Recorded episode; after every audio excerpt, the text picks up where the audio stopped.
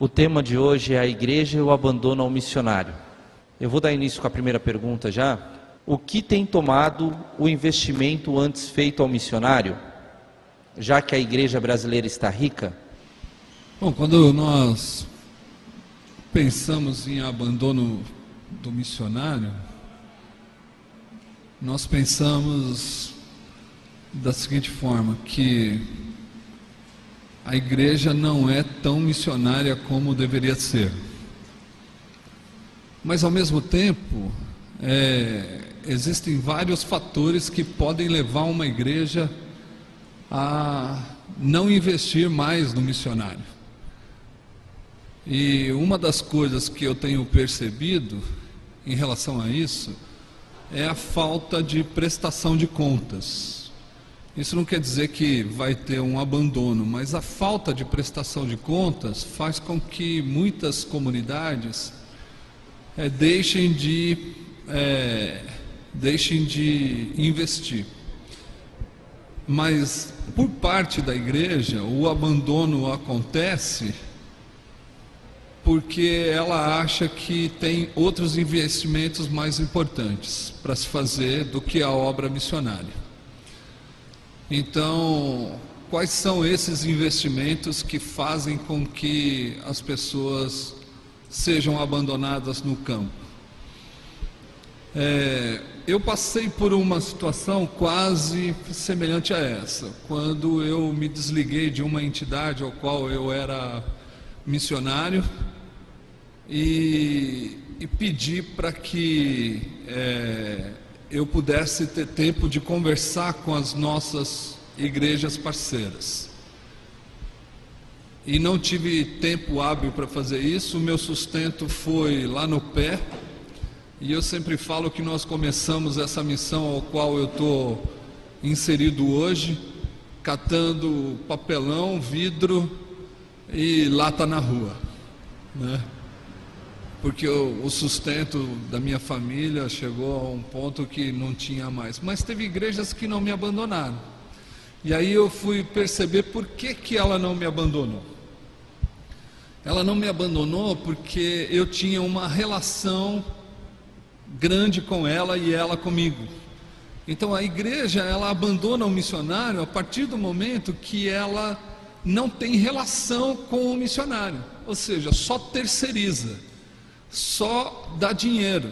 E dar dinheiro não significa fazer a obra missionária, porque a obra missionária tem um complexo maior do que dar dinheiro.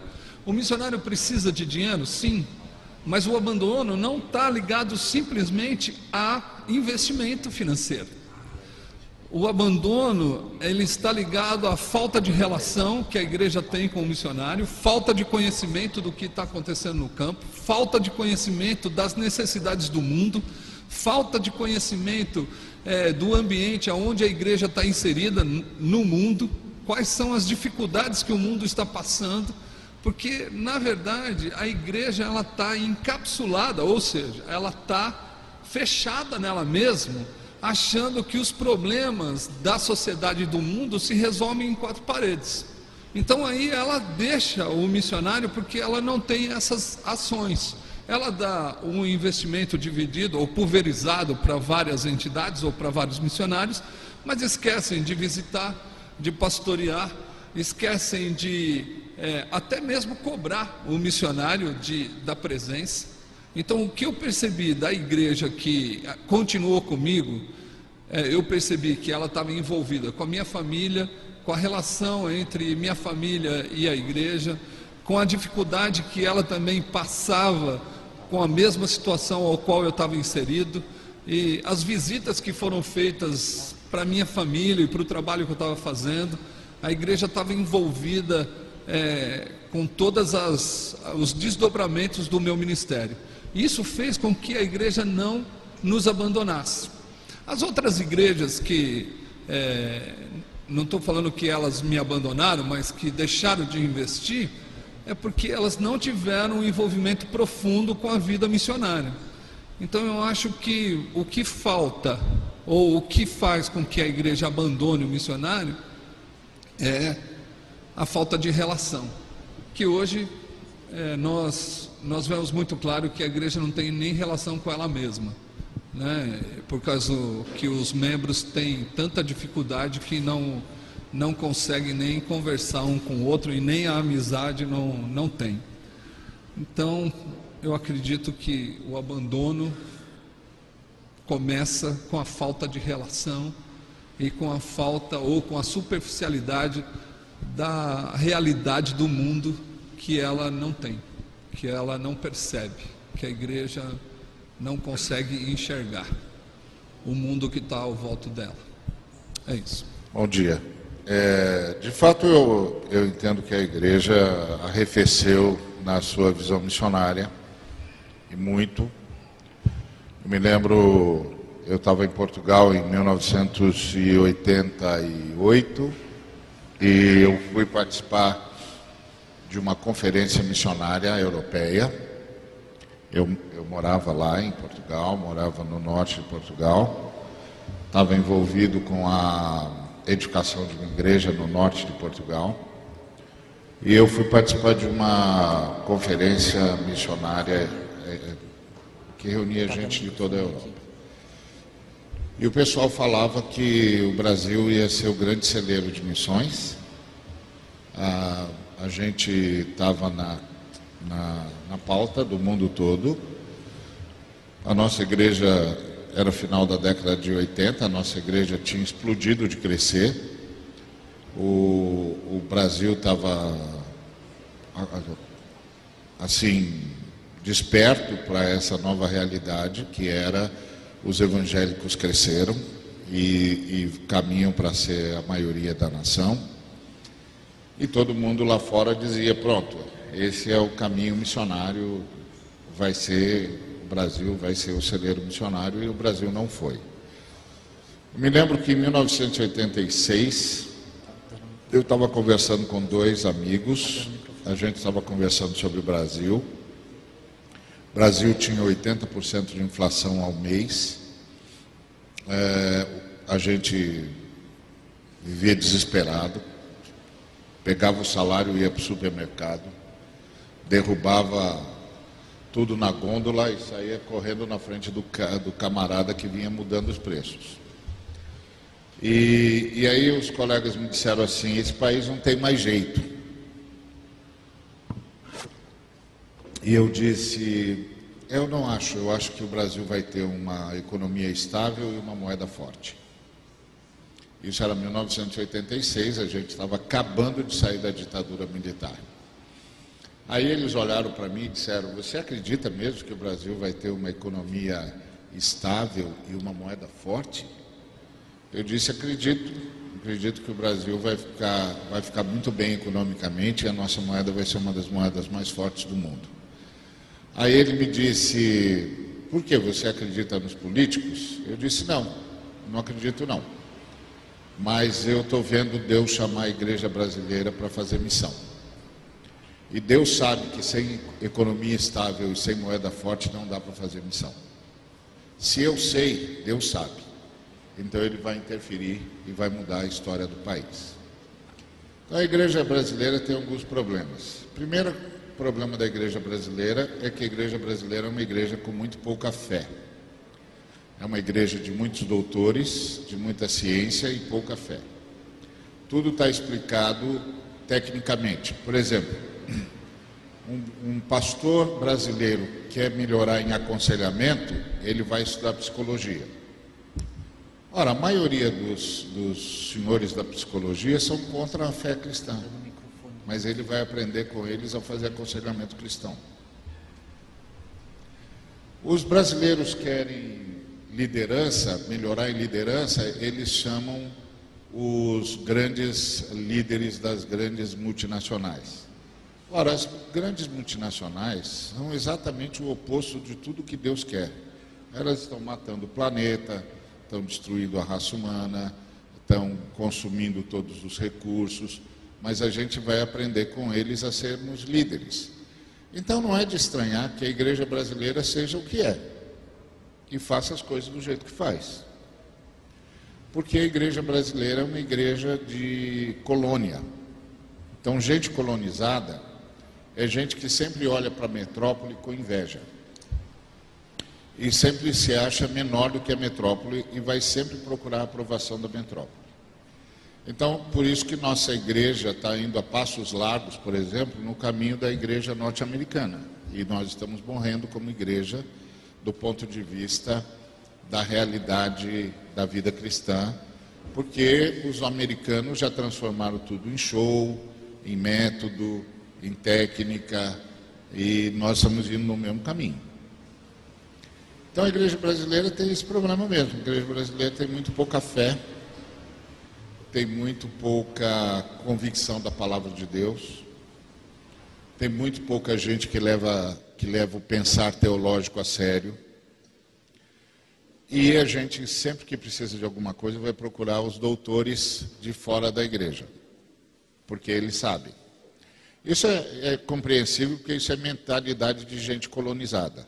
Gente colonizada pensa assim, que os doutores, os caras que vieram da metrópole, sabem mais. E então, isso tudo foi nos afastando do campo missionário. E Deus fez a parte dele. Deus fez o país ter uma, um, uma economia estável e uma moeda forte. Mas nós não fizemos a nossa parte, nós não fizemos missão. Primeiro, porque nós não acreditamos que foi Deus que fez. Porque esse é outro problema da igreja brasileira. Como a igreja brasileira é uma igreja com muito pouca fé, a igreja brasileira acredita muito pouco na intervenção de Deus na história. A igreja brasileira é uma igreja de muitas teorias. Nós, e o Brasil é um país de muitas teorias. Nós temos teorias sobre por que, que esse, esse partido está no poder e não aquele, por que, que a gente fez isso, por que, que não fez aquilo. Nós somos um povo que busca as explicações que a metrópole dá. Inclusive, é muito comum você ver um brasileiro dizer: Você viu o que saiu no New York Times? Você viu o que saiu no Washington Post? Você viu o que saiu no Le Monde? Você viu o que saiu no seu lá sobre a gente? Parece que a gente está sempre com um débito com a metrópole. E, e, a mesma coisa em relação à nossa teologia. Nós estamos sempre com um débito com a metrópole. Então, tem um movimento americano, a gente traz para cá. Outro movimento americano, a gente traz para cá. A gente está sempre em débito com eles. Uma igreja assim não vai andar com as próprias pernas nunca. É exatamente o que acontece com a igreja brasileira, infelizmente. E aí nós perdemos a noção missiológica, abandonamos os nossos missionários. Eu lembro quando eu cheguei em Portugal, eu cheguei em Espinho, me, me instalei, eu era feitor de tendas, eu tinha meu próprio emprego. E, e um camarada chegou para mim e disse assim: Ô Ari, você tem sapato velho, roupa velha? Eu falei: Não, acabei de chegar do Brasil, ué. Você não sai do seu país com uma mala de roupa velha. Eu não tenho.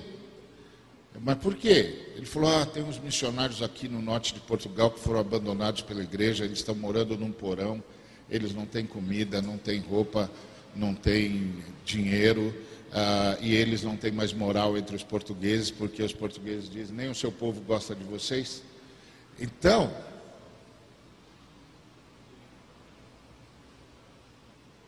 isso ainda era 88.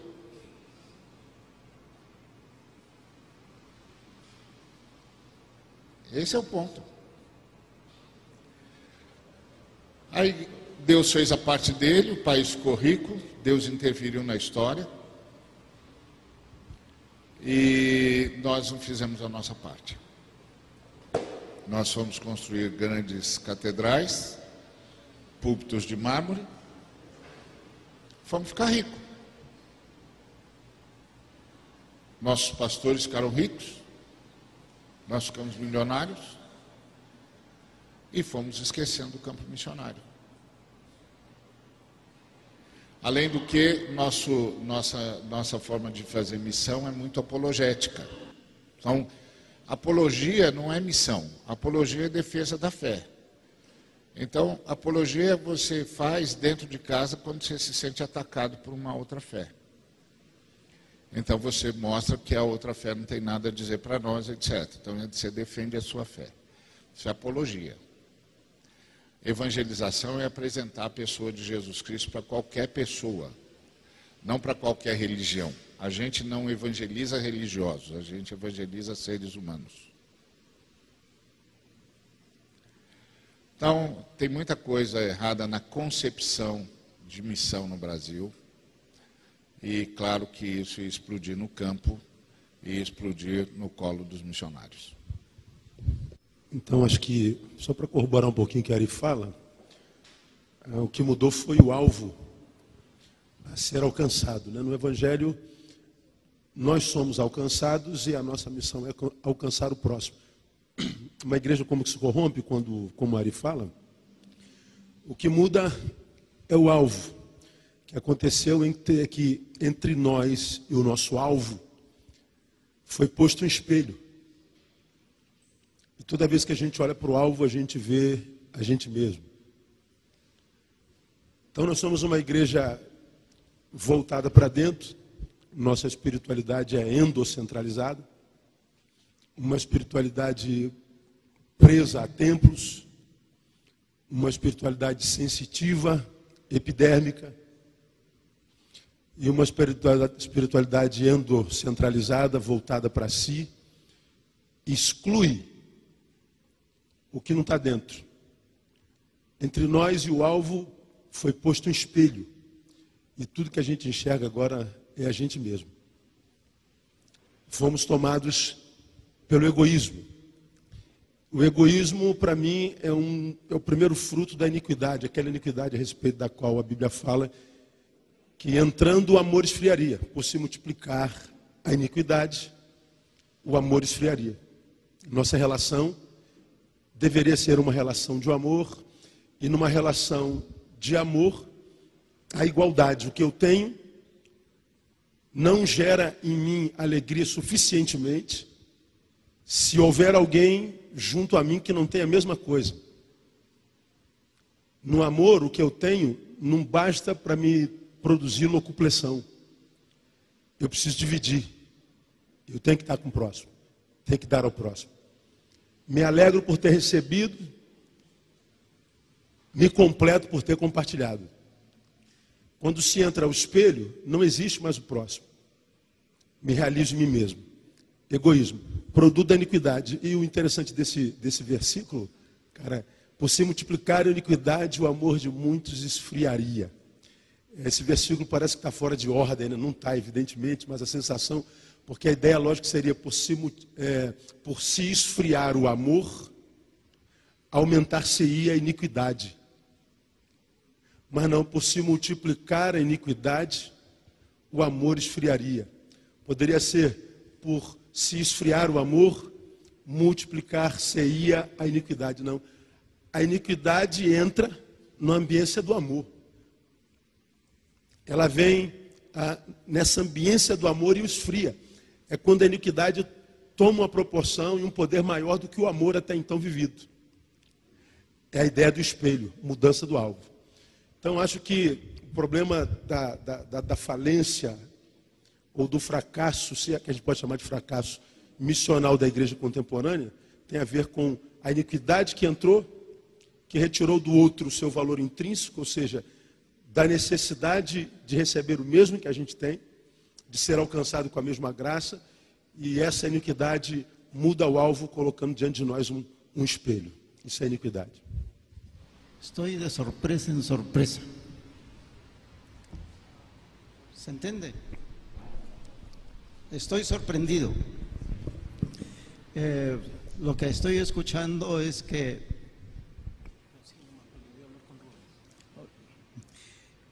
están muy preocupados porque la iglesia en Brasil no está cumpliendo cabalmente su función misionera. Las horas que he pasado aquí,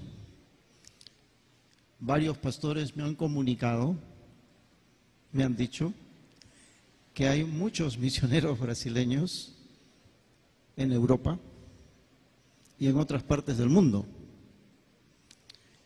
eh, de modo que sí están cumpliendo una tarea misionera, pero probablemente las expectativas que tienen son más grandes. Y siempre va con el tamaño de Brasil. ¿ah? Las expectativas siempre son mayores. Pero creo que, que hay muchos misioneros. Tengo ayuda.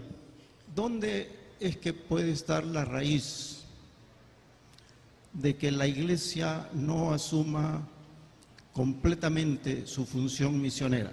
Onde é que pode estar a raiz de onde a igreja brasileira não assume completamente sua função missionária? No solo la iglesia brasilera, la iglesia en Perú, la iglesia en cualquier lugar. Não apenas na igreja brasileira, mas também na igreja do Peru e em qualquer outro lugar. Probablemente una respuesta esté en cómo estamos comunicando el Evangelio. Provavelmente uma resposta seja em como estamos comunicando o evangelho. Nosotros llamamos a la fe, al cristiano. N- nós chamamos isso de da fé cristã, La persona se convierte, que a pessoa se converta, es un creyente. é um crente. Luego, ¿qué? Logo, o que? Estamos llamándolo a ser discípulo de Cristo. Nós estamos chamando de discípulos de Cristo. Algunas veces hacemos el énfasis de que ese discípulo está llamado a ser santo. Algumas vezes nós estamos, temos a ideia de que esse discípulo está sendo chamado de santo. Y eso es fundamental. E isso é fundamental. Es apartado para el propósito de Dios. Ele foi separado para o propósito de Deus. Este creyente está llamado a ser discípulo, el discípulo está llamado a ser santo, Esse crente está sendo chamado a ser discípulo e esse discípulo está sendo chamado a ser santo. y ese santo está llamado a ser misionero. E esse santo está sendo chamado a ser um missionário. Entonces, el misionero no solamente es el que cruza fronteras, Então, o missionário não é somente aquele que cruza as fronteiras. todos los cristianos somos misioneros Todos os cristãos, todos nós como cristãos, somos missionários. y todos los cristianos estamos llamados a pasar fronteras. E todos nós, como cristãos, somos chamados a atravess- atravessar, ultrapassar as fronteiras. No siempre fronteras geográficas. Não apenas ou não sempre fronteiras geográficas. Hay otros tipos de fronteras que deben ser superadas. Existem outros tipos de fronteiras que precisam ser superadas. ¿Cómo cambiaría nuestra mentalidad Como mudar, como transformar a nossa mentalidade? si nosotros dijéramos, soy cristiano, soy misionero? Se nós dizemos que somos cristãos e somos missionários, ¿Cuál es la labor del misionero? qual é o trabalho do missionário? Una gran pregunta. Uma grande pergunta. Si es que estoy en el ámbito político, Se é que eu estou num âmbito político, va a ser diferente si es que me manejo solo en el ámbito religioso. será diferente se eu eh, caminho, ando apenas no do âmbito religioso. Pero en cualquiera de las dos áreas hay que tener claro el sentido misionero. Mas em qualquer das duas áreas tem que ter clara, claramente o, o sentido missionário. Hace algunos años Há alguns anos, fazem alguns anos, vino un ciudadano evangélico a mi oficina. foi um, um cidadão evangélico ao seu escritório. Eh, yo trabajaba en la Sociedad Bíblica Peruana Ele trabalhava, eu trabalhava na Sociedade Bíblica Peruana. y él me dice, yo quiero ser parlamentario, E ele disse: Eu quero ser um parlamentar. quiero ir al Congreso de la República. Quero ir ao Congresso da República. Y le digo, ¿para qué quiere usted ir al Congreso de la República? E eu disse: Para que, que você quer ir ao Congresso da República? Él me contesta, para tener grupo de oración y para leer la Biblia. E ele me disse: Para ter um grupo de oração e para ler a Bíblia. Le digo, eso lo puede hacer en su casa y en su iglesia. Uno no va para eso al Parlamento. E eu disse: Isso você pode fazer na sua casa, na sua residência. Entonces, si vamos al Parlamento, Então, se nós formos, vamos ao parlamento, es para buscar las leyes que beneficien a todo el país. é para que nós busquemos as leis que tragam benefício a todo o país. Pero yo como cristiano, Mas eu, como cristão, en el Parlamento, no parlamento, debo estar siempre dispuesto devo estar sempre disposto a dar razón de la esperanza que tengo. a dar razão da esperança que tenho. No siempre tengo que estar hablando de religión, Nem sempre eu preciso estar falando de religião, pero siempre tengo que mantenerme en la presencia de Dios. mas eu sempre tenho que me manter na presença de Deus. Entonces, estamos llamados a ser y llevar una vida espiritual. Então somos chamados a levar uma vida espiritual. Y siempre habrá una vida espiritual, E sempre haverá uma vida espiritual. pero no siempre tendremos que hacer actos religiosos. Mas nem sempre temos que ser, Siempre debemos tener actos religiosos. mas nem sempre temos que ter atos religiosos. Entonces, ¿en qué consiste la vocación de misionero? Então, em que consiste a vocação do missionário? Básicamente, en dar razón de la esperanza que tenemos como cristianos. Basicamente, em dar razão à esperança que temos como cristãos. Y esa esperanza tiene un nombre, E essa esperança tem um nome: Jesucristo. Jesus Cristo. No importa la forma en que yo tenga que hacer la misión. Não importa a forma que eu tenha que fazer a missão. Si yo no llego a proclamar a Cristo, Se eu saio a proclamar a Cristo, si, si yo no llego a proclamar a Cristo, no hago, no cumplo con proclamar a Cristo, eu não cumpro, se eu não faço como proclamar a Cristo, estoy haciendo trabajo religioso, estou fazendo um trabalho religioso, no necesariamente de misión cristiana. não necessariamente uma missão cristã. Ahora, dicho esto, es importante saber que Cristo, el Evangelio, nos ponen en comunicación con su comunidad. Agora, dito isso, é importante entender que Cristo, seu Evangelho, nos põe em comunicação com a comunidade, con su cuerpo, com seu corpo, con su iglesia. com a sua igreja. Yo personalmente no entiendo cómo hacer misión sin la iglesia. Eu pessoalmente não entendo como fazer missão sem a igreja. Quizás debo aclarar algo. Quizás debo aclarar algo. Quem sabe eu tenho que esclarecer algo.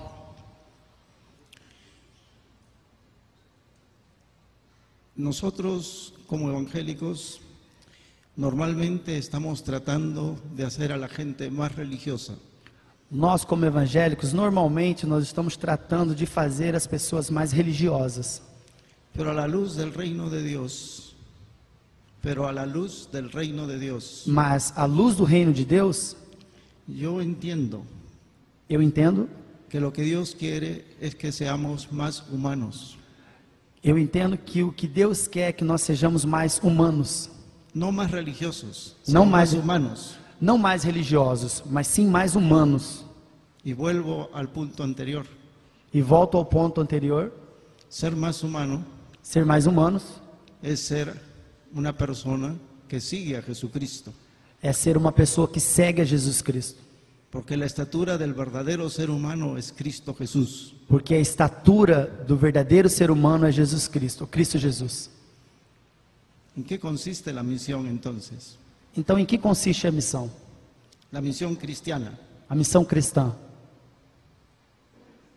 en hacer que la gente llegue a conocer a Dios en Cristo é fazer com que as pessoas cheguem a conhecer a Deus em Cristo y desarrollen su humanidad. e desenvolvam a sua humanidade.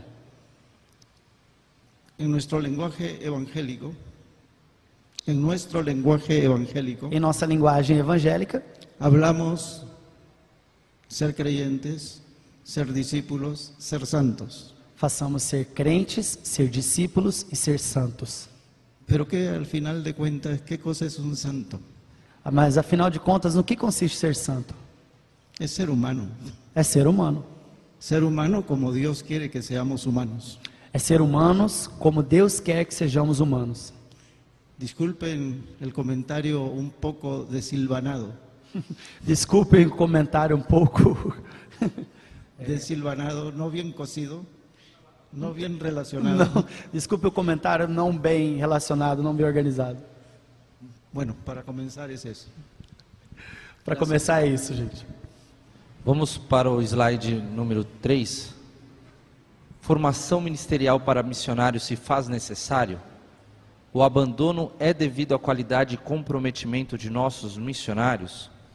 Ah, a pergunta é feita porque é, houve um debate em que missionários, a partir do chamado, se dedicou a ir ao campo e hoje as agências missionárias fazem testes ipsativos, fazem testes que qualificam o profissional para ir ao campo e ele pode não estar apto dentro das necessidades da agência, mas ele tem ainda o chamado missionário. A questão é essa: a formação ministerial para missionários se faz necessário? O abandono é devido à qualidade e comprometimento de nossos missionários? É, eu acho que nós criamos um grande equívoco a partir da, das Escrituras, da nossa má leitura das Escrituras. Nós, nós ah, difundimos na igreja uma coisa chamada chamado missionário fui chamado para. E é, a, a chamada missionária que eu conheço nas Escrituras, objetiva, foi uma chamada feita à igreja o Espírito Santo falou aos presbíteros: separai-me, Barnabé e Saulo. Não falou a Barnabé e Saulo: estou separando vocês, se apresentem aos presbíteros. Eles, o Espírito Santo falou com os presbíteros e disse: separem-me. O cristão se entrega à igreja. A igreja envia o missionário. Nós perdemos essa mão, nós perdemos esse toque. A igreja não se vê mais obrigada a enviar missionário, e o missionário não se vê mais obrigado a prestar contas à igreja. O que o missionário diz é: a igreja não tem visão. E se eu for esperar a igreja, eu nunca irei para o campo missionário. E aí você tem um outro problema que é: esse missionário que tem a sua própria visão, que se auto-estabelece como tal, e que tem de ir à revelia da igreja, porque ele tem razão, a igreja não tem visão mesmo, ele é que determina se precisa de treinamento ou não. E que treinamento que ele quer. Ou seja, nós estamos numa barafunda. Esse negócio não tem saída. É óbvio que o missionário precisa de treinamento e precisa do melhor treinamento. Porque ele é da tropa de elite. É o cara que vai na linha de frente. Quando eu prestei serviço militar, tinha uma, uma, um batalhão de elite que a gente chamava de os sapadores.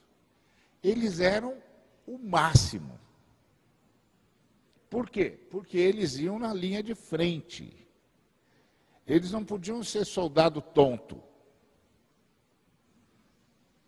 Eles tinham de ser gente que sabiam lidar com tudo que acontecesse no seu ambiente, que soubesse distinguir ruídos, ver sinais no chão. O treinamento deles era extenso e intenso. Agora, para você ter esse tipo de, de relação na igreja, primeiro a igreja tinha de ter plena consciência de que a igreja tem a responsabilidade de enviar missionários. É a igreja que tem de fazer isso. A igreja tem de ver os campos que já estão brancos para a ceifa. A igreja tem de reconhecer necessidades. Inclusive a igreja que tinha de pedir a Deus que mandasse trabalhadores para a seara. Mas quando a igreja perdeu o foco, sobrou o indivíduo, a pessoa, em sintonia com o Espírito Santo, sendo desafiada por uma realidade e assumindo que tem de fazer alguma coisa. No nosso caso, acho que é um caso mundial, nós geramos as agências missionárias. Por que, que nós geramos as agências missionárias? Porque a igreja não se via mais obrigada a fazer missão. A igreja local. Porque igreja é igreja local. Denominação não é igreja. Igreja é igreja local. Denominação é um acordo entre muitas igrejas locais para tentar facilitar a sua vida o que nem sempre dá certo, principalmente porque muitas vezes você dá, para a denominação um poder que só a igreja local devia ter.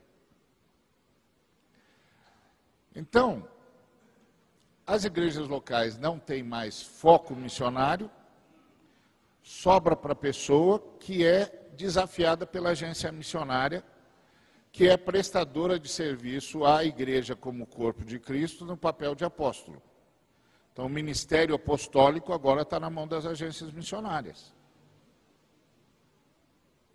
Porque a igreja local não, não sabe mais o que é ministério apostólico. Ainda mais no Brasil, que ministério apostólico virou governo e não serviço. Então, claro que o missionário precisa de muito treinamento. Ele é o que precisa de mais treinamento. Ele tinha de ser cercado dos melhores mestres porque ele vai para a linha de frente. Mas a realidade é que a maioria dos missionários aprenderam a caminhar fazendo caminho. Foram jogados no campo, Deus te ajude, se Jesus Cristo puder, te oriente. Ponto. Acabou. E ele foi apanhar e aprender enquanto apanhava. Então, nós precisamos mudar isso na igreja. Primeiro, precisamos que a igreja local ganhe consciência missionária. A igreja local tem de ser missionária. Para fora das fronteiras e para dentro das fronteiras, porque há fronteiras sociais, há fronteiras emocionais, há fronteiras culturais e há fronteiras geográficas e há fronteiras sociológicas. E todas essas fronteiras precisam ser atravessadas. Muitas delas estão dentro do nosso âmbito social, outras estão fora da nossa, do nosso âmbito geográfico. Então, a igreja precisa ganhar a noção de que ela é a que é a enviadora, ela, é com ela que o Espírito Santo quer falar, é com os líderes da igreja, os presbíteros da igreja, que o Espírito Santo quer falar, que os presbíteros da igreja precisam prestar atenção nos, nas pessoas que tem na comunidade para ver quem que Deus está chamando. Hoje não tem mais nada disso. E sabe por que, que não tem mais nada disso? Porque os americanos inventaram que tinham de transformar pastores em gerentes em executivos. E executivo só olha para a tarefa imediata, a tarefa dele. Executivo não tem missão. Quem tem missão é a empresa dele. Ele tem tarefas. Então ele não olha para as pessoas, ele olha para o serviço. Se o serviço não está indo bem, ele troca a pessoa. E nós compramos essa esparrela. na qual os, os nossos amados irmãos americanos se meteram e não estão conseguindo sair. Nós temos de cair fora disso agora. Nós somos apacentadores, nós prestamos atenção em pessoas, não em tarefas. E ouvimos o Espírito Santo dizer que pessoa que ele quer. E aí a gente entende qual o treinamento que tem de dar e como tem de enviá-la e sustentá-la. Se a gente não mudar esse quadro, essa situação vai ficar cada vez pior. Cada vez pior. Então, é um desafio que tem diante de nós aí. Ouvir o Ari é sempre um desafio, né? Eu tenho falado, Deus, será que a sabedoria do Ari vem da, da água que ele toma? Ele toma tanta água. Eu vou começar a beber mais água, ver se, se a gente chega lá. Que bom que eu tenho Ari como, como amigo. Eu acredito que nós somos o resultado dos nossos encontros, né? A gente vai se tornando um produto das relações que a gente vive no caminho. E cuidar das nossas amizades é importante. Bom, Ari, Ari citou uma, uma realidade militar. Eu sou paraquedista, reformado do Exército. E na Brigada de Infantaria Paraquedista eu era infante. E eu era a elite da elite. A tropa paraquedista é a elite do Exército Brasileiro. E na tropa paraquedista eu era da companhia de elite da elite. Os paraquedistas são aqueles que chegam aonde por terra não dá para chegar. E até você chegar num avião e saltar do avião, você passa por um treinamento inumano. Poucos chegam lá. Um dos lemas do paraquedista é: muitos querem, ah, poucos conseguem, poucos podem. E ele citou a ideia do, do, do, dos, dos homens de sapas, são os esclarecedores, são os que vão por terra muitas vezes esclarecer o campo, esclarecer o terreno, para que a tropa, depois do esclarecimento dado pelos esclarecedores, pudesse chegar. O esclarecedor é o, é o, é o mais bem treinado. E ele chama isso de missionário. Se o esclarecedor, que teoricamente é o mais bem treinado, não for bem treinado, é o primeiro a morrer. Primeiro tiro é dele. Ele vai esclarecer com a própria vida que não é hora da gente entrar, porque a bala nele já revelou que a tropa não deve ir. Então, o, o missionário, a, a visão missionária contemporânea, ela é, ela é quase perversa. A gente pega duas pessoas, tira da sua família, do seu contexto e manda lá para um país que ele não sabe nada dele. E ganha esse país para Jesus. A gente vai segurar as cordas. E no início, todo relacionamento é sempre lindo. Triste é que a Bíblia diz que o que importa é, é, é o fim das coisas, né? Como é que termina. Então, quando a gente pergunta se o missionário precisa de treinamento, ele tem que ter o melhor.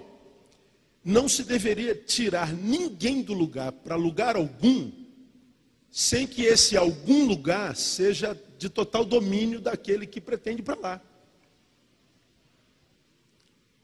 Como, à luz do Evangelho, como explicou o Ari, quem envia missionário a igreja, Entende-se que o envio do missionário tem a ver com a relação dessa igreja com aquele lugar para o qual ele vai ser enviado. A relação com o lugar a ser alcançado tem que começar com a igreja e não com o missionário.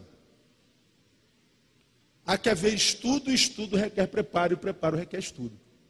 Senão, a gente está mandando um, um, um, esclarecedor sem preparo para ganhar o primeiro tiro, para dizer assim, ó, não vamos para lá não, porque lá é complicado.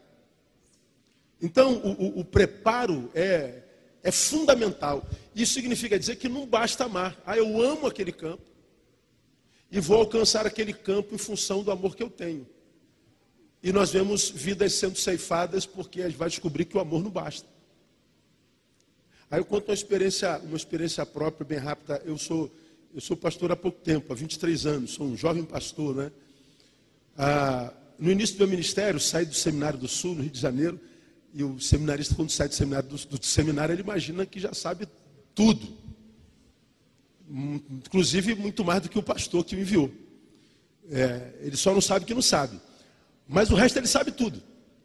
Então a gente vai para uma igreja, vamos mudar essa cidade, mudar esse bairro, nós vamos é, é, glorificar o nome de Jesus, honrar o nome de Jesus.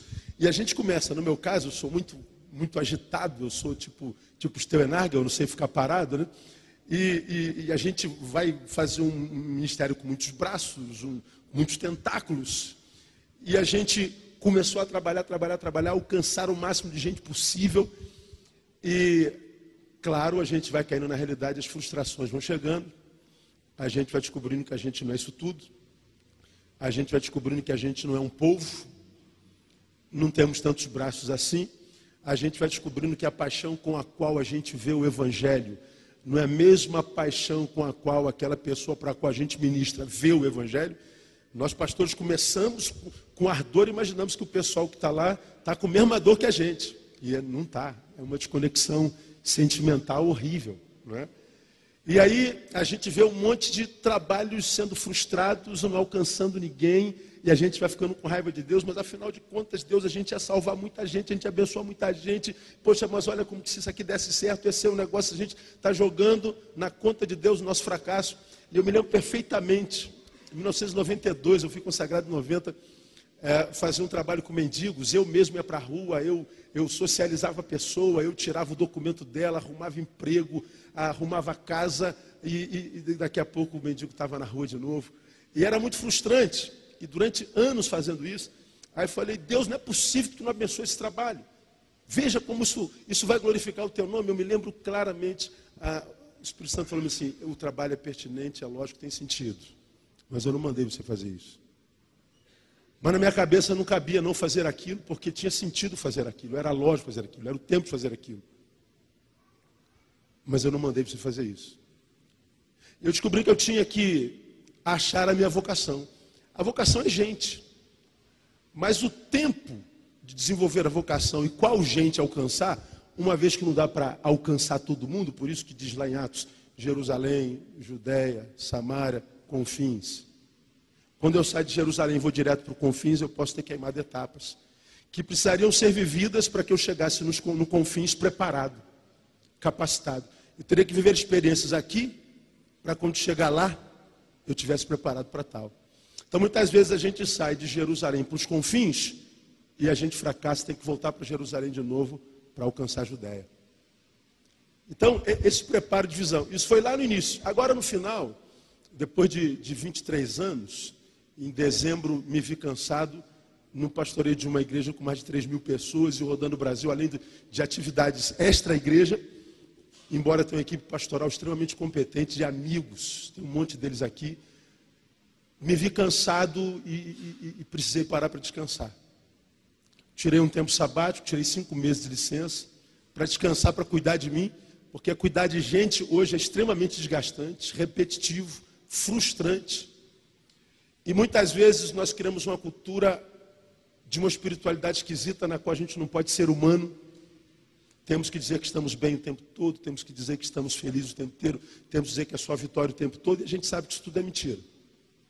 Então, quando eu percebi, no final do ano passado, que eu estava sendo roubado de mim, que muitas das atitudes, reações emocionais que eu estava tendo não era o Neil que eu conheço, se não era o Neil que eu conhecia, estava nascendo o Neil em mim, que não sou eu, e eu não conheço, e portanto estava vivendo uma vida que era minha, não podia ser feliz. Parei para me reencontrar.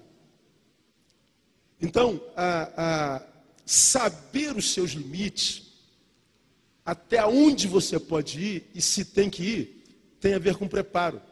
Não só preparo, como lá no início, saber a quem alcançar, todos precisam ser, mas a quem? Qual a ordem? Isso é preparo. E quais são os teus limites? Isso é preparo. Quando a gente sai só em função do amor à obra e ao Deus dessa obra, a gente morre amoravelmente. Amoravelmente mortos, porque faltou preparo. Nessa minha saída de, de, de licença, eu fui consultar o meu pastor, que me pastoreia há mais de 20 anos. Eu imaginei que meu tempo de igreja local tinha, tinha terminado e uma igreja extremamente funcional, pujante, é, bombando, é, referência no Brasil e fora dele. Eu me vi cansado, talvez chegou o meu tempo de deixar a igreja local, depois de 21 anos na mesma igreja, e, e voltasse para as atividades do reino de forma itinerante. Fui consultar aquele que está sobre mim, e ele disse exatamente isso. Não, Neil, não é tempo. O que está te matando é o amor. Você ama tanto que dá além do que deve. Tua igreja ama tanto que te quer tanto que não te libera mais do que você precisa. Vocês estão morrendo de amor. Eu nunca pude imaginar que amor mata. E mata. Quando a gente não sabe discernir, a gente não tem preparo para isso. Então, o preparo é fundamental, gente. Pelo amor de Deus, fundamental. Eu acredito que o preparo do missionário é necessário a partir do momento que a igreja tenha também a condição de ser preparada. Então eu vejo isso muito na pessoa de Jesus, né? Então Jesus ele chama doze homens para andar com ele. Isso todo mundo sabe. E mas ao mesmo tempo ele chama homens que eram pela religião da época incapacitados, por isso se tornaram pescadores. Se tornaram pescadores porque não poderiam ser rabis ou rabinos. Eles não poderiam ser, foram reprovados. E Jesus ele pega esses homens de contextos diferentes, de culturas diferentes, de pensamentos diferentes, para fazer a comunidade chamada igreja. Então, ele chama Simão, o publicano, o, o Simão, é, o zelote, chama Mateus, o publicano. Então, ou seja, chama pessoas totalmente diferentes e de contextos diferentes ao ponto de mostrar que o reino de Deus é maior do que a inimizade política ou cultural. Zelote queria mesmo que o império chegasse na espada, né? É, publicano estava numa situação cômoda da vida, mas Jesus chama esses homens inimigos, né, por si, para andar junto com ele. Então, para andar junto com diferentes, o treinamento tem que ser maior. A igreja está cheia de diferentes. Né? A comunidade cristã hoje no Brasil tem pessoas de todo o tipo, tem pessoas de toda cultura, tem pessoas de toda a, o pensamento, tem até Judas no meio da igreja, eu acho, né? Mas assim, que leva o tesoureiro, que leva o dinheiro. Mas tem, e, e a gente e a gente muitas vezes a gente avalia a pessoa pela qualificação que ela tem hoje.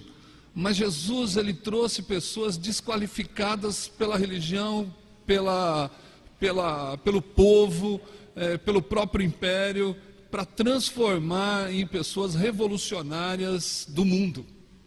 E para isso ele chama doze.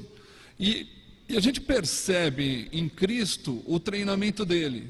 Ele treina enviando sempre. Primeiro ele envia próximo e doze, depois ele envia esses doze mais distante, depois ele pega 72 e envia mais longe, e quando ele ressuscita, ele ainda fala: Ó, ainda não está pronto, tem que esperar. e, e depois ele vai embora. Então, nesses três anos, ele tem uma metodologia de ensino, que é estar próximo, ensinar tudo sobre o reino de Deus e depois enviar essas pessoas. E, na verdade, Jesus enviou e, e capacitou pessoas que o traíram, né? E não pessoas que foram amigas dele, mas ele foi sempre amigo delas, né? Então, Hoje a gente vê que as pessoas têm que ser amiguinha do pastor para ser enviado pelo pastor. Então, a igreja se torna tão familiar, tão familiar, que o pastor só envia os filhos, a mulher e, e os parentes, né? E os vocacionados se tornam aposentados, né? Porque eu conheço uma igreja de vocacionados aposentados aqui no Brasil. Tem tanto vocacionado que está aposentado já. Mas o que falta? O que falta é um treinamento mais qualificado. Quando a gente olha para os seminários, Eu não quero aqui condenar todos os professores, nem todos os seminários, mas o que a gente vê nos seminários em relação ao treinamento, porque quando a igreja vê vocação, a primeira coisa que ela faz é enviar para o seminário.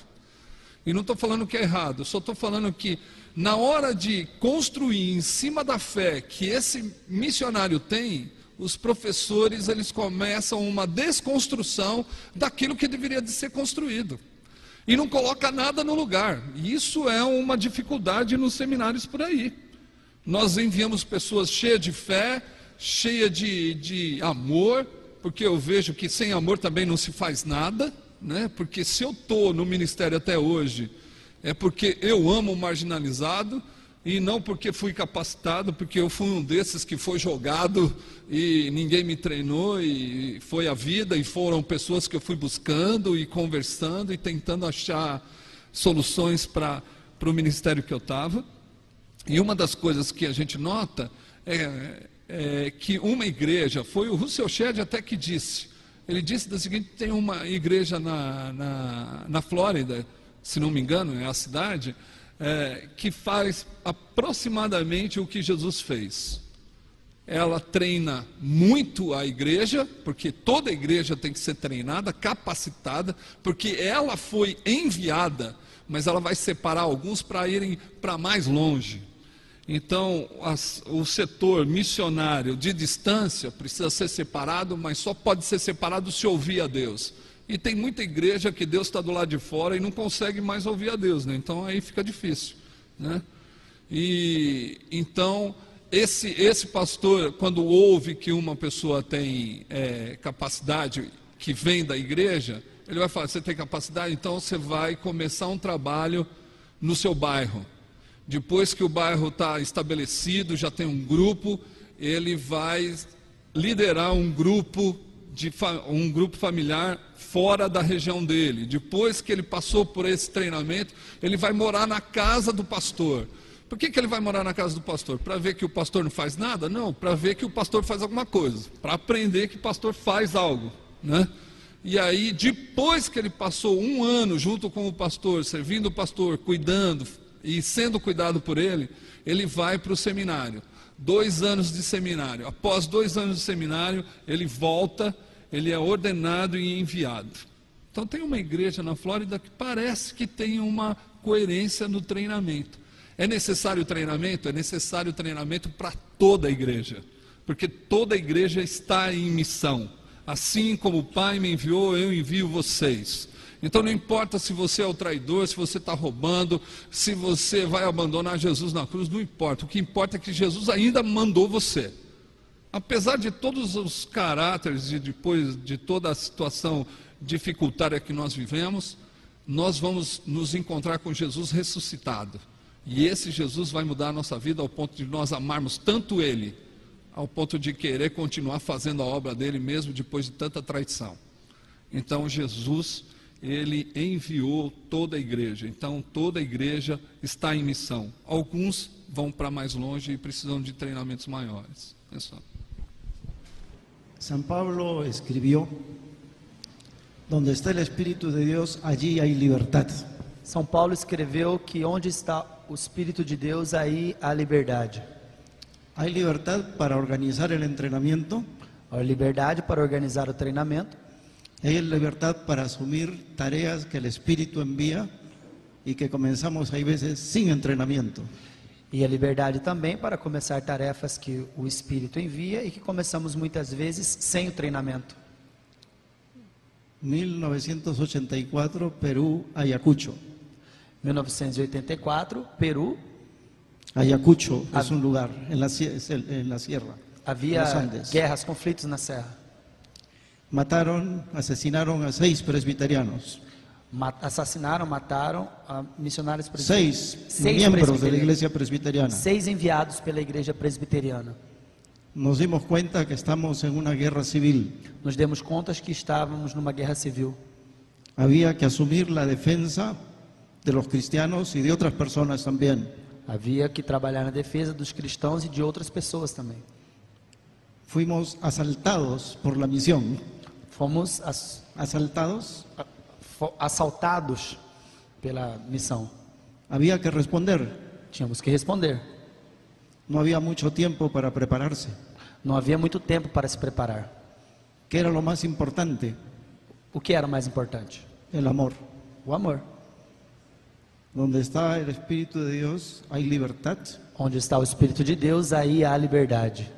y Él derrama amor. E ele derrama o amor.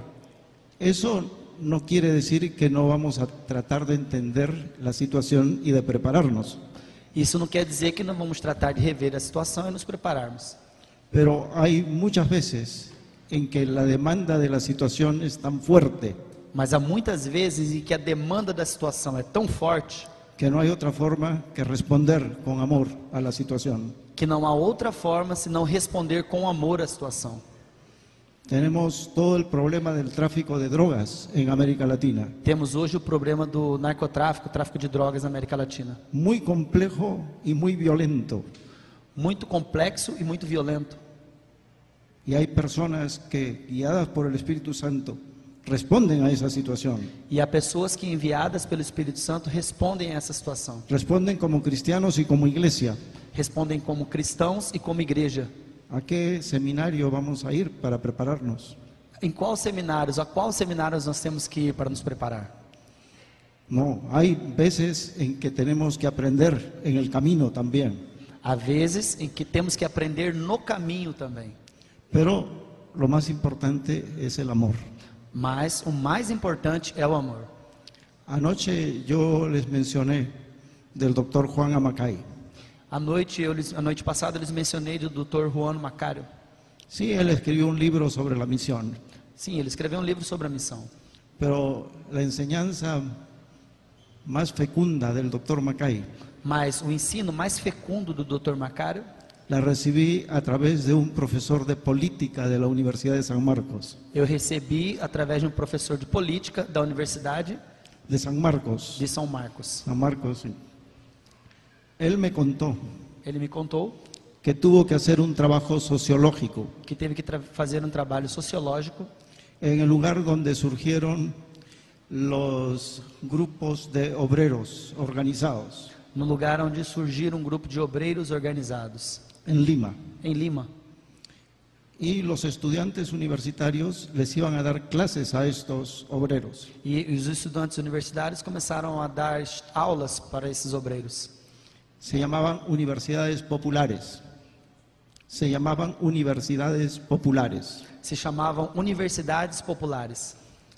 Él fue al sindicato de obreros Ele foi ao Sindicato dos Obreiros y obreros ya con unos más de 70 años de edad e obreiros com mais de 70 anos de idade y les preguntó, ¿qué profesor ustedes recuerdan? E os perguntou: de que professores vocês se lembram? Y él dijeron, recordamos al gringo Macay. E eles disseram: Nós nos lembramos do Dr. Macário. Gringo. Grinco, Gringo. grinco, o grinco, o Gringo. Grego. gringo, gringo Macário. Obrigado. Que venía para enseñarnos geografía e historia del Perú. Que veio para nos ensinar geografia e história do Peru. ¿Ese es un trabajo misionero? Esse é um trabalho missionário? ¿Enseñar geografía e historia de Brasil? Ensinar geografia e história do Brasil? Si lo hacemos con amor, Se nós fazemos com amor, para ganarnos el derecho que nos escuchen, para dar-nos o, o, o direito que nos escutem, es un trabajo misionero. é um trabalho missionário. Entonces, creo que es muy importante Então eu acredito que é muito importante que la iglesia tenga ventanas, que a igreja tenha janelas, que pueda ver cuáles son los problemas reales de la sociedad que possam ver quais os problemas reais da sociedade y pueda responder a ellos con amor. e possa responder a eles com amor. Ahí está la misión. Aí está a missão. Y ahí el Espíritu tiene misioneros E aí o Espírito tem missionários que Él va a preparar. que ele vai preparar. Antes do slide 4, eu gostaria de ler uma, uma matéria. Um estudo realizado pelo Centro Mundial para o Estudo do Cristianismo revelou que o Brasil é o segundo país com mais missionários no mundo, perdendo apenas para os Estados Unidos. De acordo com a pesquisa, em 2010, mais de 400 mil missionários deixaram seus países para evangelizar em outras partes do mundo. Os Estados Unidos enviaram 127 mil e o Brasil 34 mil missionários. A França e a Espanha empatam, ocupando o terceiro e quarto lugar, respectivamente, com 21 mil missionários enviados. Itália e Coreia do Sul ficam em quinto e sexto lugar, com 20 mil. Apesar desses dados terem muita importância, o estudo mostrou que os 10 países que mais enviaram missionários internacionais em 2010 são os países de origem de 32% dos membros cristãos do mundo, mas enviaram quase 73% dos missionários internacionais. Esse desequilíbrio, mostrado pela pesquisa, percebe que os mesmos países que enviam missionários são os que pouco evangelizam sua própria população. Outro dado levantado pela, pela pesquisa é que a grande maioria desses missionários deixam seus países e visitam nações que já possuem a maioria de habitantes como cristãos. Enquanto isso, os países com a maioria da população não cristã receberam em 2010 apenas 9% dos missionários. Vale lembrar que tais países restringem um trabalho missionário, o que dificulta a entrada de cristãos nessa localidade. Isso é, é, esse tema era esse texto era para ser utilizado logo na primeira pergunta, mas eu gostaria de voltar a ele porque ele é de grande relevância. Eu gostaria que comentasse essa observação. Esse texto considera também o trabalho dos católicos e dos ortodoxos, por isso que tem esse número enorme vindo da Itália, da França e da Espanha. É, é óbvio que os franceses, os espanhóis e os italianos não mandam é, missionários evangélicos, porque nem tem igreja evangélica forte o suficiente para isso lá. Então, quando você lê esse, esse, essa pesquisa, você tem de lembrar que essa pesquisa considera o trabalho católico romano, principalmente, e o, o trabalho ortodoxo de enviar os seus padres e as suas freiras. Então, por isso que o Brasil está nesse topo aí, que está saindo muito padre muita freira do Brasil. Esse não é um dado evangélico. Os dados evangélicos não são tão elevados assim. A não ser no caso dos Estados Unidos, que ainda continua enviando um número considerável de, de missionários. É, não quer dizer que o Brasil não envie, o Brasil envia. É, envia um número de missionários considerável, mas não é tudo isso aí não. Ah, isso falando da igreja evangélica, né? Agora, é, é um fato de que nós é, temos a tendência de ir aonde tem maior facilidade de chegar. São poucos os que enfrentam os lugares mais angustiantes, porque é, é, por causa disso mesmo, que é angustiante. Nós temos lá ali o Álvaro, que está na Caxemira. Hã? Ah, é, tá bom. Ele está num lugar que não pode falar online. Então, é...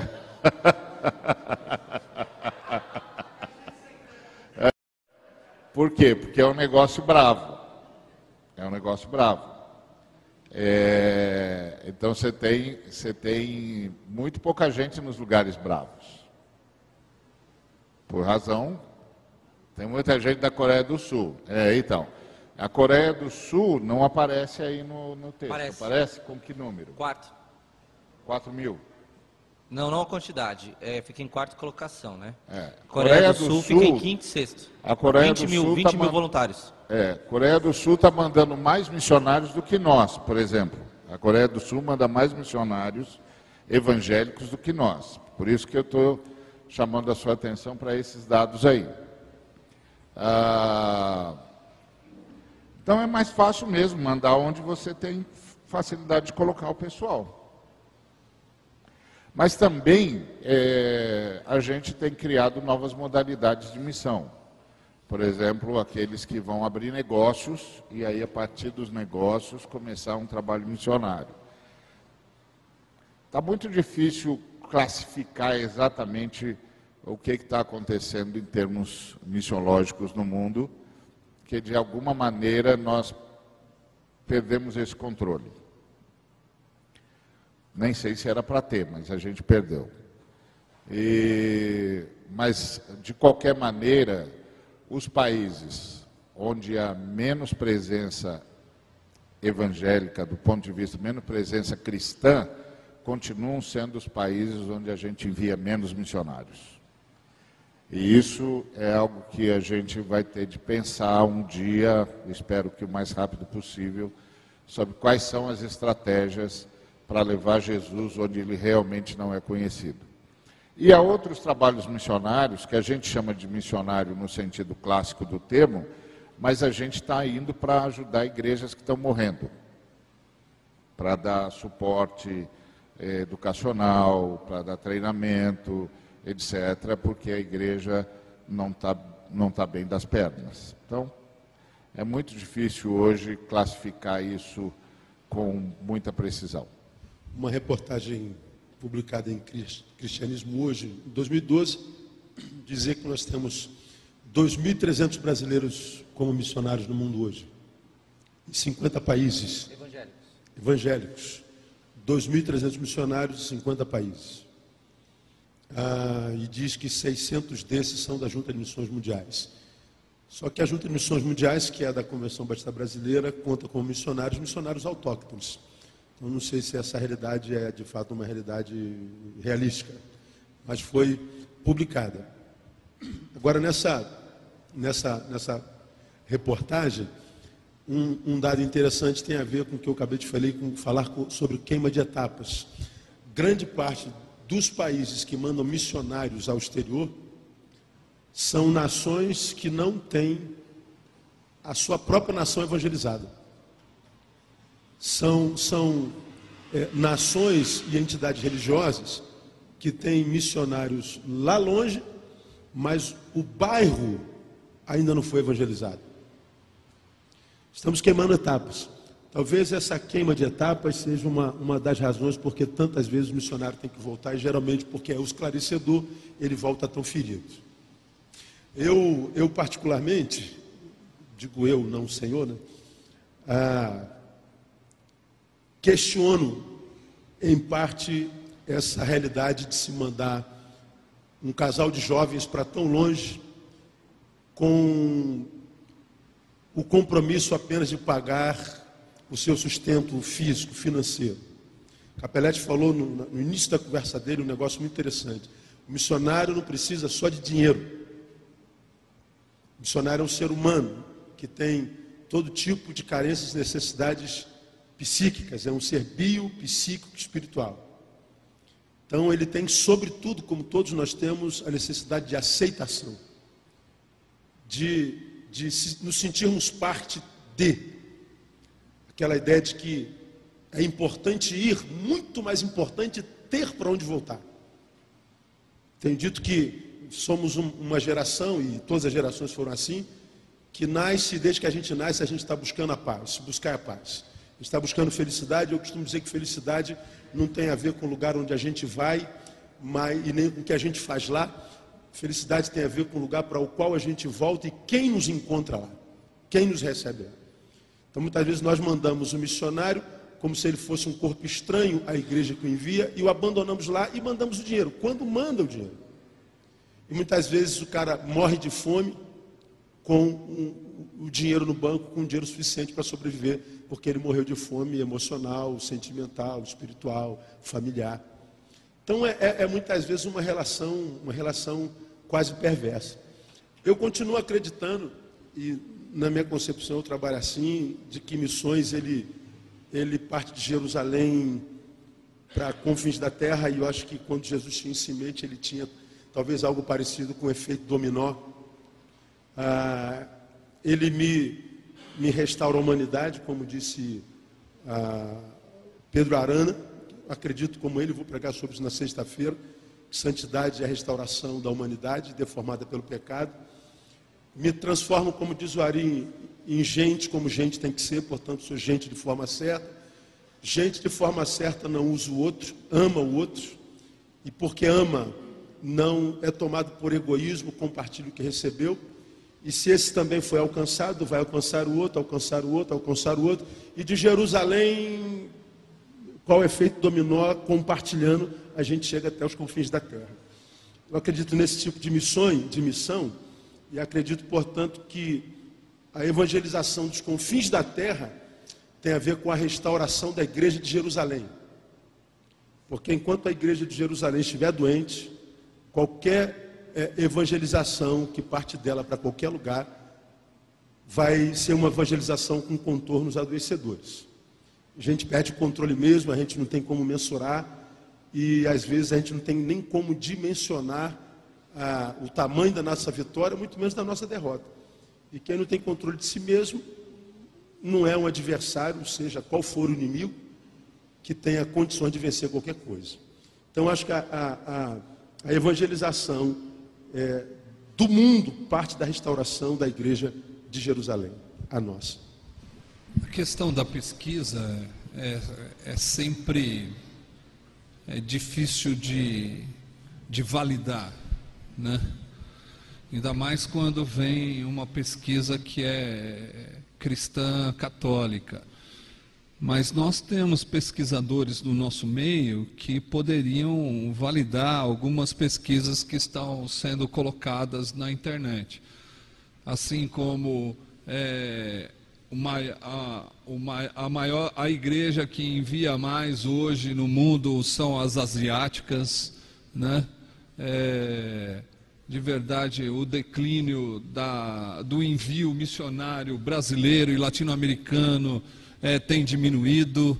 Então, eu acredito que tem pesquisadores que podem falar mais a respeito disso do que até mesmo nós, aqui que estamos na banca. Eu acredito que nosso, no nosso meio deveria de ter pessoas que poderiam cooperar com essa ação. Mas o que eu queria deixar ainda é, nessa fala é, da seguinte forma: é, o mundo ainda necessita de missionários, o mundo ainda necessita da igreja, e a igreja ela está é, num setor muito confortável da sociedade, que é o setor privado. Ela esqueceu do setor público, ela esqueceu da, dos problemas do mundo ela não se importa mais com as situações mundiais, as situações sociais, econômicas do mundo. Então nós muitas vezes esquecemos que o mundo está sofrendo, que as pessoas ainda precisam das boas novas. E isso faz com que a gente fique pensando como nós podemos, uma pergunta, como que nós podemos tirar a igreja da letargia que ela está vivendo. Então, eu acredito que esse fórum é um fórum que não dá para ficar só aqui. Precisa ter um desdobramento desse fórum ao ponto de todos nós termos conhecimento e contato com a sociedade que está sofrendo. E não é uma sociedade brasileira só, e não local, né? e é uma sociedade mundial que sofre. Né? Tem um, um homem chamado Adriano Celar, ele escreve Ética da Justiça, ele vai falar da seguinte forma: que existem 4 bilhões de pessoas que não têm alimentação completa. Existe 1 bilhão e 800 milhões de pessoas que não têm acesso à água potável. É, eu pus num, um encarte no Facebook que fala da seguinte forma: que o mundo produz 12 é, alimento para 12 bilhões de pessoas. E se o mundo produz alimento para 12 bilhões de pessoas, por que, que 4 bilhões de pessoas passam fome? A igreja precisa sair do setor privado, e ainda mais, o secularismo entrou tanto na igreja que o secularismo empurrou a igreja para fora da, da sociedade pública, colocou ela na privada e a sociedade privada colocou ela na sociedade residencial, só fica no lar. É, não estou falando que é uma metodologia errada, mas ao mesmo tempo, por que, que as igrejas crescem porque estão na casa? Porque já mostra que a igreja só se encontra na residência, ou seja, os meus problemas são mais importantes do que os problemas do mundo. E essa é uma dificuldade tremenda para a igreja brasileira hoje, que vive na área residencial do seu setor, do seu ambiente. Nós, como igreja, nós, como pastores, nós, como líderes, não podemos permitir que a igreja permaneça no setor privado. Nós temos que levar a igreja para o setor público, social, ver a miséria do nosso país, a dificuldade que nós estamos passando. Tem uma imbecil falando que país rico é país sem pobreza, mas ela mata os pobres. Nós não podemos mais permitir isso como igreja brasileira. Jesus, quando pede para orar, ele fala: ora, porque nós precisamos dos obreiros na seara. Mas quando os discípulos abrem os olhos, Jesus fala assim: então, vocês vão. então, a resposta da oração, meus irmãos, que nós estamos pedindo, Senhor envia trabalhadores para a sua seara, somos nós mesmos. E nós ficamos ainda orando, achando que Deus vai fazer um milagre, vai mandar alguém do céu, sendo que Ele já mandou você já me mandou. Nós não podemos permitir mais que a miséria tome conta da sociedade mundial. Como igreja, nós temos que nos levantar contra, contra tudo isso, contra todas essas mazelas políticas e corruptas que existem em todo o nosso país e em todo o mundo. Jeitinho tem em todo lugar. Mas o que a gente precisa fazer? Se nós não amarmos os outros, se nós não amarmos o próximo, se nós não amarmos aqueles que, que Jesus nos deu, como que nós vamos fazer para estender os nossos braços?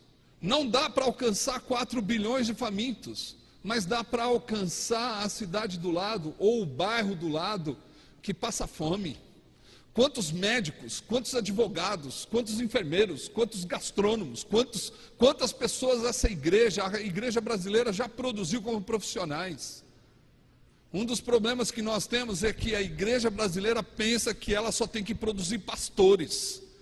Ela não tem que produzir só pastores. Ela tem que produzir profissionais de todas as áreas, mas que sejam discípulos de Jesus. E essa é a diferença profissionais sendo discípulos, que não vão ser gananciosos, egoístas, individualistas, e que não vão viver nas suas residências achando que ali o reino de Deus chegou e que se dane o mundo que passa fome. O reino de Deus não chegou só na área residencial. Jesus chamou a igreja para fora das portas para que ela possa perceber a realidade da miséria que nós vivemos. E essa é a miséria não sei se a gente pode falar espiritual, mas a miséria humana que nós vivemos hoje. A miséria de acumular, a miséria de abandonar pessoas e de não ter conceitos corretos sobre ser próximo. Então, por mais que venham as pesquisas, por mais que venha a situação, o mundo passa fome. E se o mundo passa fome, o Ari falou uma vez que eu uso, é, se uma criança geme, é porque ela está esperando a manifestação do Filho de Deus. Então tem 4 bilhões de pessoas esperando a manifestação do Filho de Deus, que só vai ser manifesto quando nós estendermos a mão, quando deixarmos de acumular, quando deixarmos de, de ser insensíveis à voz de Jesus que está do lado de fora, querendo te chamar para ver a realidade mundial e social que nós vivemos. O Senhor nos dijo de graça recebisteis, dad de graça. O Senhor nos disse: de graça recebestes, de graça dai. Quienes receberam mais, Que, quienes quem recebeu receberam mais, mais, más se le va a solicitar. mais tem que dar. Cuando comencé mi trabajo en Sociedad Bíblica en 1991, Quando eu comecei o trabalho na Sociedade Bíblica em 1991, me quedé muy impresionado fiquei muito impressionado del trabajo que hacía y hace la Sociedad Bíblica de Brasil en el río Amazonas. Fiquei muito impressionado com o trabalho que é feito com a pela Sociedade Bíblica do Brasil no Rio Amazonas. Tiene tres barcos, Tem três barcos. hay atención médica, a atenção médica, medicinas, medicinas, distribución de Biblias. distribuição de Bíblias. Y lo primero que vino a mi mente es tener un barco en el Perú, O primeir, a primeira coisa que veio à minha mente é ter um barco também no Peru, en la parte de Amazonas que le corresponde a Perú. na parte do Rio Amazonas correspondente, que corresponde no Peru.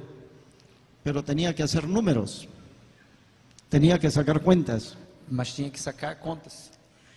y cada mes había que invertir 50 mil dólares E cada mês eu tinha que investir 50 mil dólares para mantener el barco funcionando. para manter o barco funcionando.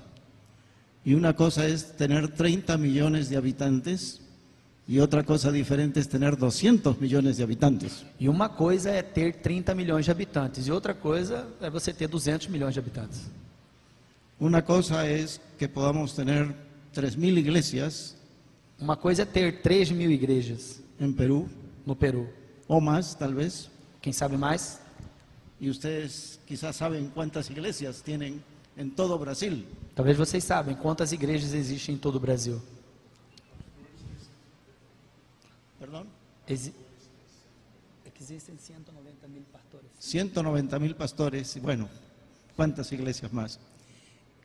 Y en los últimos años Nos últimos anos, yo he estado soñando, eu estive sonhando. ¿qué pasaría si las iglesias O que aconteceria se as igrejas en América Latina na América Latina nos propusiéramos dar de comer a nuestros niños que mueren de hambre? Se nós, como igreja na América Latina, nos pro- propuséssemos a dar de comer aos aos, às crianças que têm fome, Se acabaría la pobreza. acabaria a pobreza. Y cuando estoy diciendo iglesia, no estoy pensando en la iglesia evangélica. Ah, Quando eu estou dizendo igreja, não estou pensando apenas na igreja evangélica. hay una presencia fuerte católica Há uma presença forte da igreja católica también de los hermanos ortodoxos. e também dos irmãos ortodoxos. Yo creo que como cristianos todavía no estamos conscientes del poder que tenemos para servir. Eu creio que, como cristãos, não temos consciência do poder que temos para servir. Y por eso hay veces que se invierte y se usa el poder para servirnos. E é por isso que muitas vezes essa situação se inverte e usamos o poder para servir-nos Y pensar solamente en nosotros. e pensar somente em nós mesmos. Yo creo que el Señor nos llama a poder ver esos problemas reales. Uno es el del hambre. Eu Não- creio, eu creio que o Senhor nos chama a ver os problemas, os problemas reais e um deles é o problema da fome. No podemos seguir permitiendo que nuestros niños se mueran de hambre. Não podemos seguir permitindo que as nossas crianças sigam morrendo de fome. Tuve una experiencia en Cuba, Eu tive uma experiência em Cuba, la primera vez que pude ir. a primeira vez que eu pude ir. Estuve en un hotel muy humilde. Eu tive, em um- estive, em- fiquei em um hotel muito lindo. Todos los días estaba comiendo cerdo, frijoles y arroz. Todos os dias eu estava comendo servo, Frijoles, frijo- eh, feijão e arroz. Arroz e feijão. Y había conocido a una persona que después me enteré que era el director de energía atómica para la agricultura. E eu acabei conhecendo uma pessoa que é o diretor de energia atômica nuclear para Para la agricultura. agricultura. Y lo invité a venir a comer. E eu o convidei para vir comer. Él vino con su esposa. Ele veio com a sua esposa. Cuando estábamos en la mesa me dice, Quando estávamos na mesa, ele me disse: eh, amigo Arana, Amigo Arana, disculpe que yo no pueda retribuirle la invitación, desculpa, eu não posso retribuir o convite, porque lo que yo recibo de salario no me permite. porque o que eu recebo como salário não me permite. Y luego me queda mirando fijamente a los ojos. E eu a- fixei os meus olhos nos dele. Pero amigo Arana, yo quiero que usted sepa Eu, mas, meu amigo Arana, eu quero que você saiba que esta noche que essa noite, todos en esta isla se a ir comiendo. que todos nessa ilha estarão comendo. Todos a tener algo que comer. Todos terão algo para comer. Yo casi lloro. E eu quase chorei. Puedo decir eso del Perú. E eu, não- eu não, não podia dizer isso do Peru. Y ustedes tienen un gran desafío con el norte de Brasil Vocês têm um grande desafio com o norte do Brasil y probablemente otras localidades. e provavelmente em outras localidades. Y nosotros tenemos nuestro propio desafío. E nós temos os nossos próprios desafios. ¿Cómo hacemos Como fazemos? para que en las iglesias podamos responder a este llamado angustioso del hambre que podemos atender? Como fazemos para que a igreja possa responder a esse chamado desafiador que é o problema da fome? Ven, Espíritu Santo. Vem Espírito Santo. Amén. Primeira pergunta: quais caminhos, propostas e ações práticas a missão na íntegra, como rede e ligação de líderes e ministérios, pode desenvolver para dar respostas à necessidade missionária a partir do Brasil? Treinamento, curso à distância, ligação da igreja local com outras agências. Eu- eu- Essa pergunta é uma surpresa. Eu não sabia que a gente era tudo isso, não. A gente é só um, um- um grupo de, de pessoas que acreditam que a missão da igreja é integral e que a igreja brasileira precisa saber disso com todas as letras e precisa conhecer todas as pessoas que têm ensinado isso no Brasil e fora do Brasil. É só isso que a missão na íntegra é. Agora, a gente espera ser, espera ser ah, uma ponte, como todo, todo cristão espera ser, porque todo cristão é sacerdote e o papel do sacerdote é fazer pontes. Então a gente espera ser pontes, a gente está conversando sempre com um montão de gente e, e tentando articular.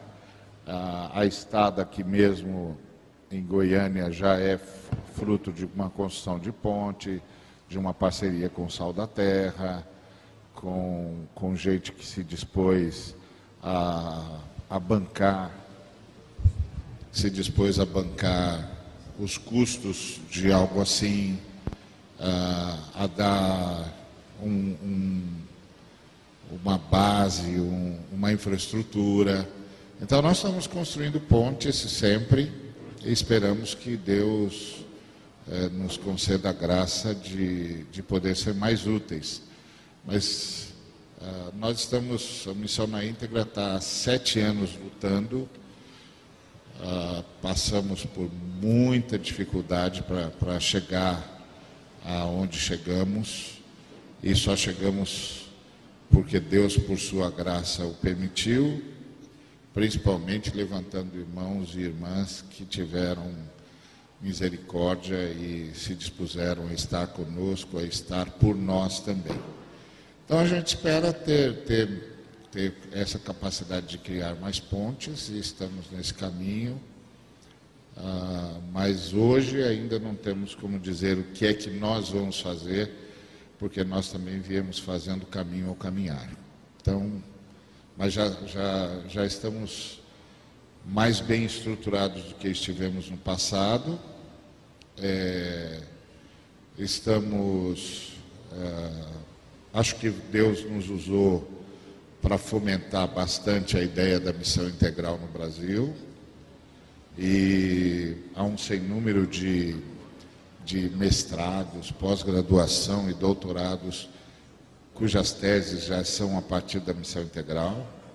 Então, esse, esse foi o nosso papel. A gente sonhou que tinha de difundir essa, essa visão teológica e difundir os, os homens e mulheres no Brasil que estavam fazendo isso, para que a igreja brasileira soubesse que havia um outro foco de teologia no Brasil e outros líderes e outros pregadores, para além daqueles que têm acesso à, à grande mídia. E que essas pessoas estão fazendo trabalhos extremamente relevantes, têm uma mensagem extremamente consequente e precisam ser conhecidas, ouvidas e convidadas a, a falar em todo o Brasil. Eu não sei se a gente conseguiu fazer isso do, no tamanho que a gente gostaria, mas eu acho que a gente deu alguns pontapés é, nessa bola e, e, algum, e, e, parece que deu algum resultado. Ontem mesmo estava falando com o Neil e o Neil estava me dando testemunho de, de resultados que a gente vai vendo. Vai vendo acontecer aqui e ali. É, e isso é, é o que a missão da íntegra é. E nós não estamos, nós não somos gente que inventou a roda, não. Por isso que a gente não chama é, missão integral, porque missão integral é um nome de todos. Missão na íntegra é o nome da nossa contribuição à visão da missão integral.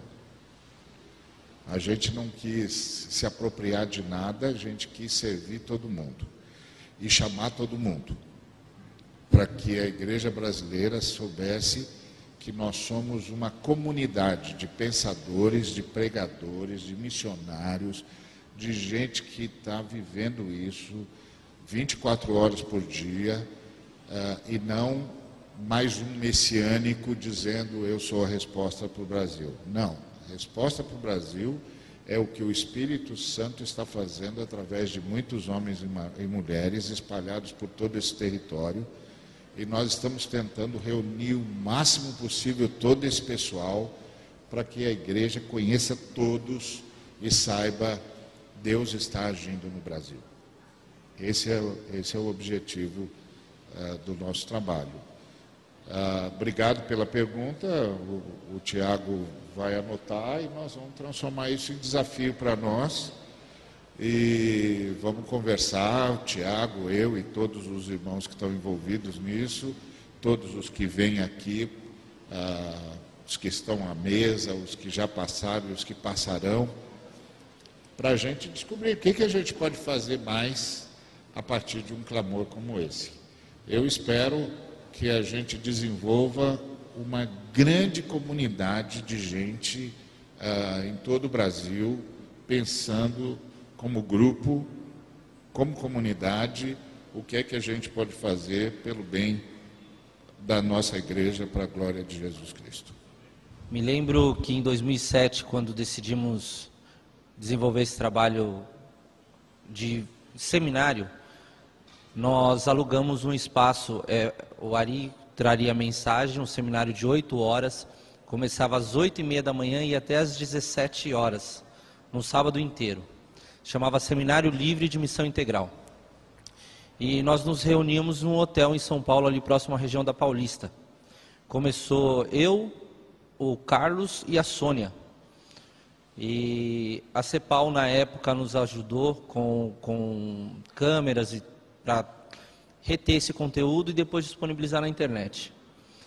E eu me lembro que a gente utilizava umas câmeras pequenininhas, Handicam, inclusive uma era do Ari, e nós começamos assim. E eu percebo hoje, nós temos inclusive um ministério que é nosso apoiador e nosso parceiro, se chama Simplicidade Cristã. É de São Paulo. E ele está começando a fazer esse trabalho lá em São Paulo, do mesmo jeito que nós iniciamos. Então, isso nos motiva, a gente sabe que está multiplicando o trabalho. O nosso congresso não é nenhum encontro de grande porte, como a gente vê aí, aqueles igual de Águas de Lindóia, reúne 1.400, 1.500 pessoas, mas a gente sabe da influência que a internet tem. E uma vez eu perguntei ao Ed, nós estávamos em Pindamonhangaba, e na igreja, uma igreja Assembleia de Deus. E eu perguntei ao Ed, na sala de, de reuniões mesmo ao grupo, assim, é, o que, que ele estava achando do nosso trabalho. Isso foi em 2010. E ele falou, Tiago, seu ministério não tem como dimensionar. Não tem como saber se está indo bem, se está indo mal. O que eu sei é o seguinte: que sei que é, é uma das poucas vezes que eu venho numa igreja Assembleia de Deus pregar. E eu sei que aqui nessa cidade é a primeira vez que eu venho ministrar também. E como os meus parceiros, no caso, tinham outros ministros pregando ali naquele instante, ele falou, e eu tenho certeza que eles também. Então a gente sabe que a gente está multiplicando esse trabalho. E ontem nós passamos alguns dados, alguns números aqui, da transmissão, e nós estávamos com 23 países acompanhando o nosso trabalho. E hoje, a Livestream atualizou esses dados. A Livestream hoje é o nosso parceiro que transmite e faz esse, esse trabalho de reter conteúdo e disponibilizar na internet. 5.095 links foram acessados remotamente em 40 países. Ontem nós estivemos em 40 países e 433 cidades. Então a gente acredita que esse trabalho está surtindo efeito e é esse o nosso objetivo, está sendo alcançado. Eu agradeço a Deus por todos vocês. É, nós não temos objetivo nenhum de ter lucro com, com isso. Há sete anos que a gente só tem prejuízo, o Ari sabe disso. Só tem prejuízo. Mas ao longo desse período e com esse trabalho que a gente está desenvolvendo, nós temos conseguido parceiros.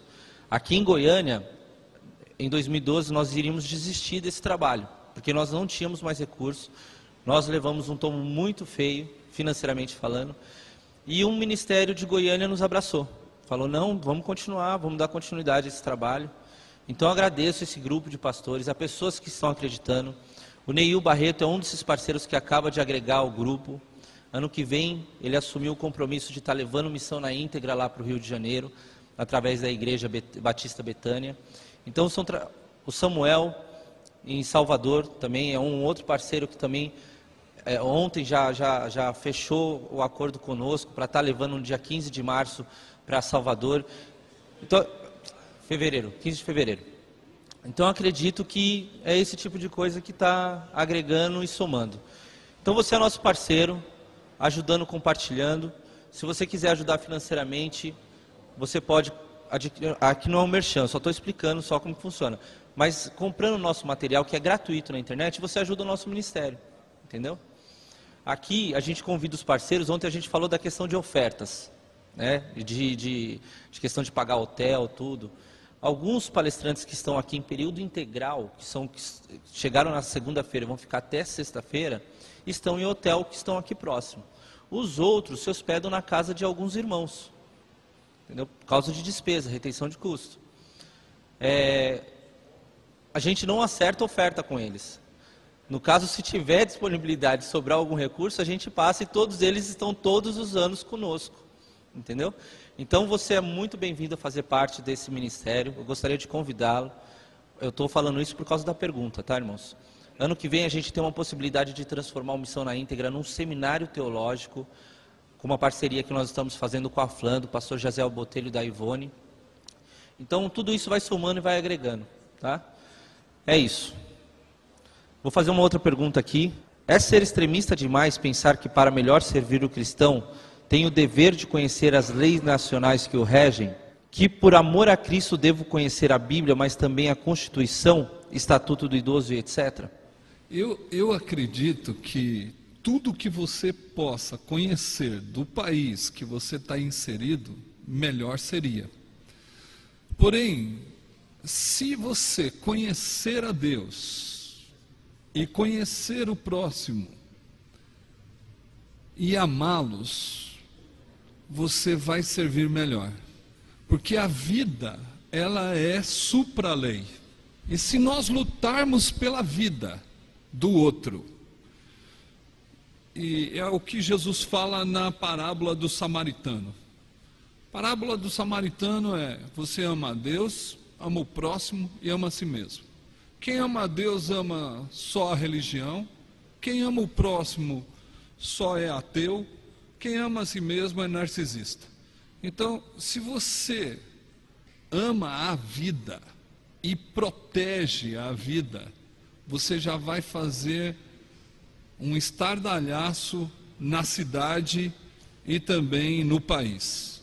Porque nós vamos tudo o que é contra a vida, o que é contra a injustiça, e isso vai fazer com que a gente tenha uma relevância maior no nosso ministério.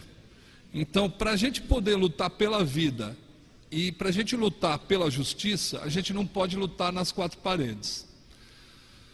Mas se nós pudermos abraçar as leis que o país tem em prol das pessoas, seria muito joia. Que nem eu tive um problema com um menino que é da minha família. E eu não tinha nenhum advogado. Eu liguei para o Ari e falei, Ari, preciso de um advogado. Ele mandou um cara sensacional, doido, mas sensacional. Né? Porque quem encosta no Ari é só doido, né? não tem outra coisa. E, mas um cara sensacional. Se ele não soubesse das leis, e se nós não pudéssemos usar delas, ele estaria preso hoje. Mas isso nos trouxe a, a impressão que nós precisamos de profissionais que sejam discípulos de Jesus. Então, talvez a gente não precise saber de tudo, mas nós podemos ter um, um, grupo que não seja só de pastores, mas de profissionais de várias áreas que vão cooperar com a vida, que vão cooperar com a justiça.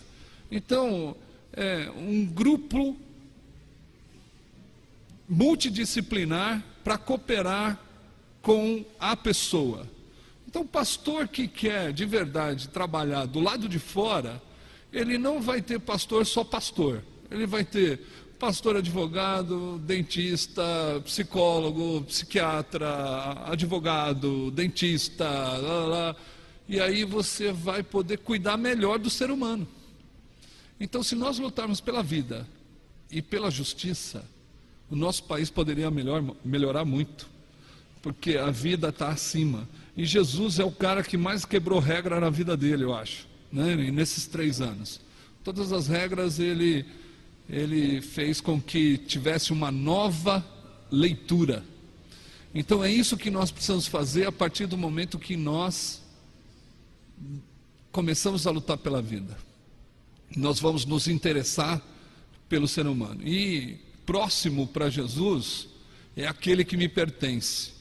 Então, se aquele que me pertence está sofrendo, eu também sofro. E próximo não é aquele papo de encontro de casal que é o próximo mais próximo que a sua esposa. Né? Próximo é aquele que te pertence. E se me pertence, vai doer em mim se ele está sofrendo. E é essa a conversa que Jesus quer ter sobre a vida. Se nós não temos sensibilidade para sentir a necessidade do outro, como que nós é, podemos agilizar algo? Então, eu acredito que, em primeiro lugar, a gente precisa criar conceitos sobre próximo, e aí o conceito da vida, que a vida é mais importante, a vida do outro é mais importante, e assim a gente vai criando pontes, como o Ari falou, para poder sanar os problemas que a nossa sociedade enfrenta. Saber sobre leis é importante? Sim. Saber sobre o ECA é importante? Sim.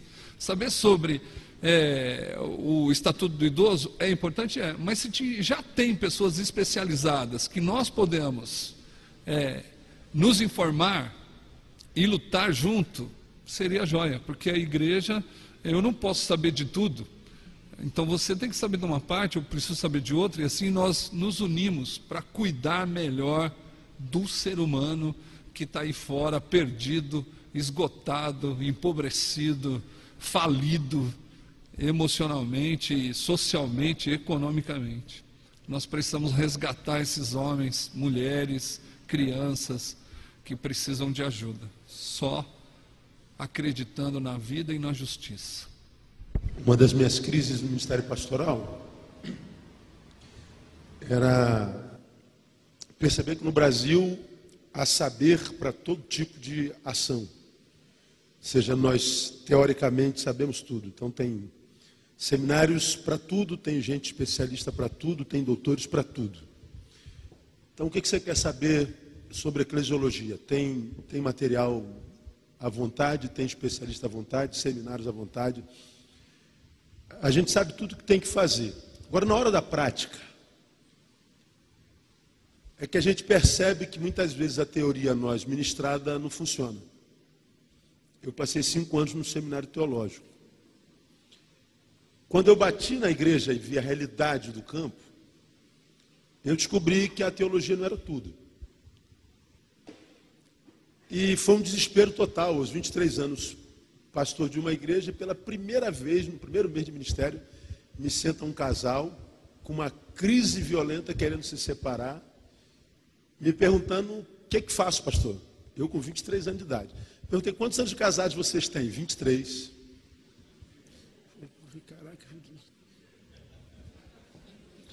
Foi minha primeira crise. Eu falei, caraca, tem, tem um casal com 23 anos de casados na minha frente, me perguntando o que fazer. A mim, que tenho, tenho dois anos de casado e tenho de vida a idade que ele. Eu falei, isso não é para mim não, esse negócio de pastor não é para mim não, eu vou, parar agora. Eu, eu, vou sair daqui agora, não volto nunca mais, porque eu não tenho preparo para isso. O que, que eu vou falar para esse cara? Eu não tenho. Pânico. Pânico. Eu, eu não lembro o que, que eu disse, se eu disse. Eu não sei de nada, eu não lembro. Eu fiquei tão, tão estupefato com a crise. E eu saí dali para chorar falei, eu não tenho, eu não tenho capacidade para isso. E, e foi, meu primeiro ministério foi dentro de uma favela. E a favela tem três poderes, o executivo, o judiciário e, e tudo. É um outro mundo. Eu saí de classe média alta, 18 anos, minha primeira moto, é, estudiosozinho de papai, nerd, naquela época era CDF, e bati dentro de uma favela que foi a maior, maior escola da minha vida. E eu descobri que o conteúdo do seminário, o teórico, ajudou pouco para a realidade prática. Descobri que as minhas carências de saberes práticos eram muito maiores do que os teóricos. E eu descobri que a gente aprende, sobretudo, fazendo. Aí eu conto uma experiência simples, dois minutos. A nossa igreja tem um trabalho social muito legal, do qual eu me orgulho muito. Ari conhece lá nosso trabalho, conhece a igreja Basta Betânia. Ah, na, na, última pesquisa feita por uma organização holandesa nas favelas do Rio de Janeiro, uma delas foi lá no Rio de Janeiro, em frente à minha igreja, e em cada comunidade fez-se pesquisa sobre a acreditação das entidades de serviços prestados à comunidade naquela região. Na região a minha igreja teve um, uma, uma acreditação e aceitação de 98% da comunidade. De cada 10 é, moradores da comunidade, 9,8 disseram a Igreja Batista Betânia é a que presta melhor serviço para a comunidade. Uma honra gigante. Fui quase tentado a me tornar soberbo. De orgulho. Orgulho. Ah, negócio lindo que, que se faz lá. Eu tenho orgulho. Agora, como é que começou o trabalho social da minha igreja? Com uma frustração. Durante algum tempo no meu ministério, eu distribuí a cesta básica para os pobres. Eu estou numa região pobre. Minha igreja está na frente de uma comunidade. Então, grande parte da minha membresia é de gente pobre, de comunidade. E aí nós temos o trabalho de distribuição de cesta básica. Tem muito pobre, muito faminto, então distribui cesta básica. Mas eu não tinha consciência que a história é a distribuição de, de, de cesta básica, mas a meta-história era fazer por fazer. Desencargo de consciência. Até que eu descobri que parte das famílias alcançadas pela igreja vendia cesta básica e comprava droga. Portanto, eu estava, enquanto igreja, sustentando o vício de um monte de gente. Então eu descobri que a mesma comida que pode matar a fome do pobre, pode alimentar o vício do viciado. Então não basta fazer a coisa, nós temos que além de fazer a coisa, discernir para quem a coisa está sendo feita, porque as necessidades não são iguais. Isso requer conhecimento. Aí nós construímos o que nós chamamos lá até hoje tem na nossa igreja o Fórum de Conscientização Social, que é o FOCUS. Criamos uma consciência social na igreja a partir da necessidade da comunidade na qual nós estamos inseridos. Terminei traumaticamente a distribuição de cesta básica, que foi um problema gigante, não só com a comunidade, mas ainda com os crentes que já trabalhavam naquilo há 20 anos. Os velhinhos que fazia bonitinho, distribuía cesta básica, oh, irmãos, nós vamos ter que parar por causa disso, disso. E aí gerou na igreja a ideia de que pastor Neil não gosta de velho na igreja. Eu sou pastor da igreja há 21 anos, peguei com 50 membros, tem mais de 3, 3 mil. Então, a, a, tudo gerado no nosso ventre, crescemos juntos. Então, a, a, mexemos com, com, com, com emoções na igreja, muita gente ferida, mas em função de uma realidade maior.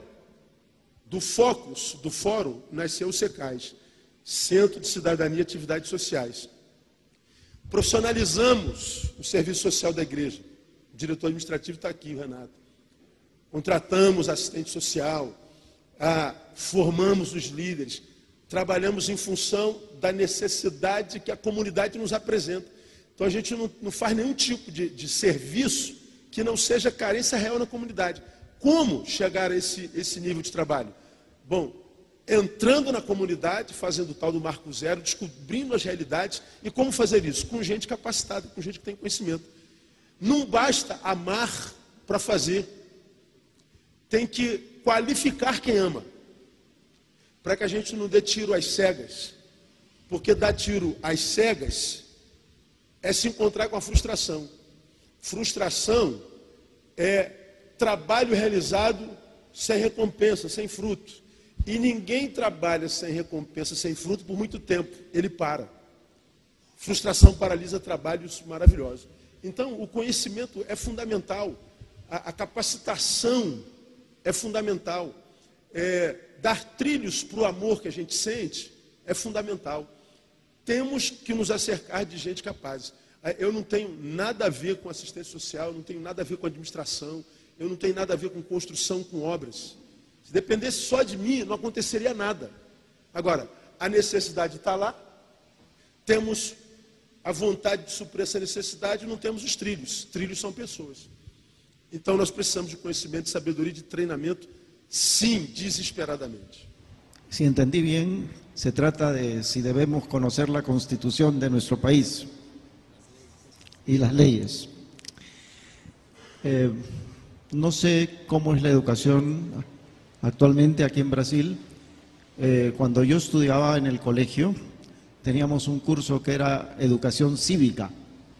Eu não, sei, eu não sei como é hoje, mas quando eu estudava na escola, nós tínhamos uma disciplina que se chamava Educação Cívica, y trataba de la constitución. que tratava da Constituição. Y creo que era, nos ayudó mucho a orientarnos como ciudadanos. E eu acredito que nos ensinou muito a orientar-nos como cidadãos. Cuando comencé mi trabajo misionero en Perú entre estudiantes universitarios, Quando eu comecei meu trabalho missionário no Peru entre os estudantes universitários, 1964, 1964, siglo pasado, século passado, llegaba a la selva peruana donde trabajaban el Instituto Lingüístico de Verano y una misión suiza. eu, nós chegamos na selva peruana, onde trabalhava no Instituto Missionário, Instituto Lingüístico de Verano e Instituto Linguístico de Verano, Verão, y la misión suiza. e a missão suíça.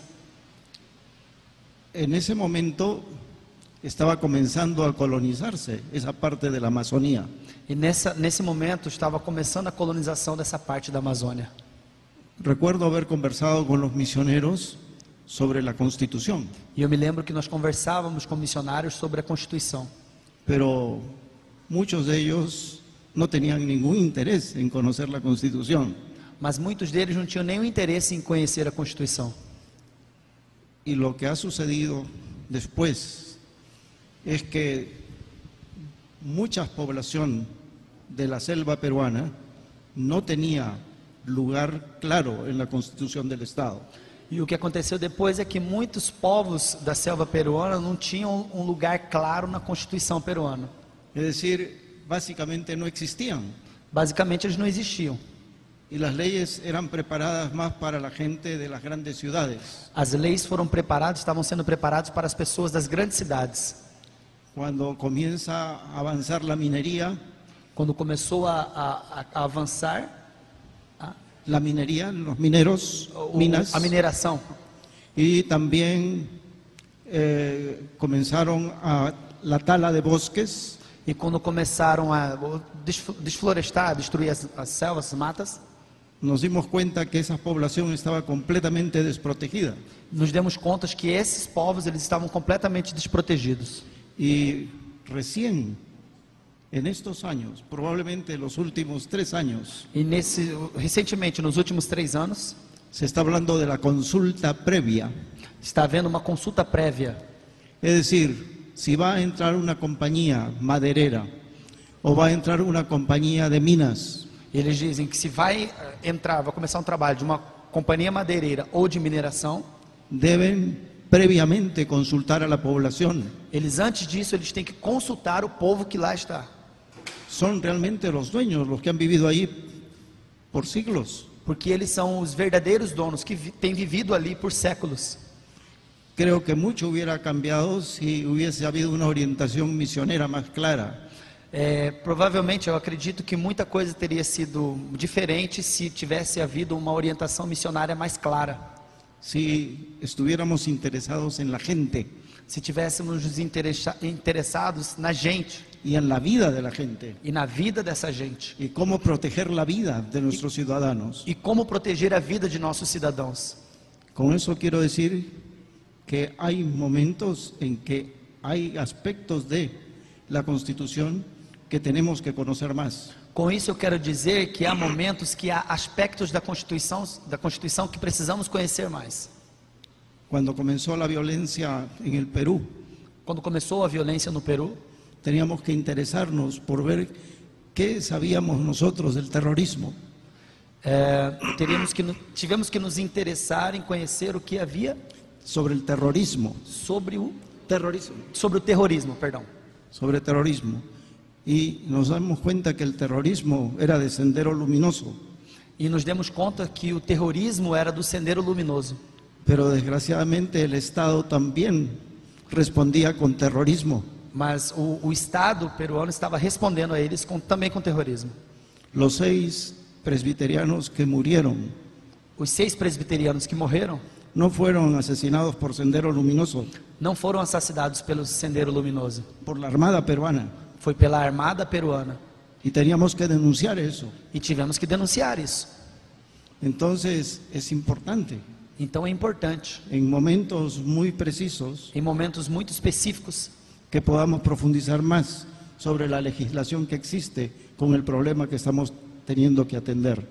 ter que nos aprofundar mais no, em conhecer a Constituição sobre os problemas específicos que estamos passando. Constitución y las leyes. Constituição e as leis. É isso. Eu queria só chamar a atenção para os irmãos conhecerem um pouco mais o, o pastor Arana. Ele foi um deputado constituinte no Peru, ajudou a construir a Constitu- a Constituição peruana. Foi o segundo homem mais votado do Peru para construir a sua Constituição. E, e eles é, construir um movimento, uma rede chamada Paz e Justiça, é, liderada pelos evangélicos, que era um grupo de é, proteção e de luta pelos direitos humanos. Então, ele tem uma história muito inspiradora sobre como a igreja pode ser, de fato, luz do mundo numa sociedade conturbada, marcada por toda sorte de violência. E eu acho que, pelo menos para mim, essa é uma das frustrações que eu tenho no Brasil. A gente não conseguiu, não conseguiu ainda desenvolver esse nível de consciência cidadã na igreja. Haja vista os nossos irmãos que vão para o, para o mundo legislativo e que mais nos angustiam e nos decepcionam do que qualquer outra coisa. Mas fica sempre a inspiração de que um dia, quem sabe, consigamos criar uma rede. A gente tentou, através da visão mundial no passado, criar uma rede que a gente chamava de pastores de justiça. Mas ainda não conseguimos, porque a gente não consegue ainda fazer os nossos pastores entenderem que um dos nossos papéis como missionários de Deus na terra é fazer prevalecer a justiça. Então, eu acho que um, eu, eu, eu digo que eu tenho um sonho. E meu sonho é o seguinte: que um dia o, o assessor do, do, do prefeito, de qualquer prefeito, em qualquer cidade brasileira, chegue até o prefeito e diga assim: tenho duas notícias para você.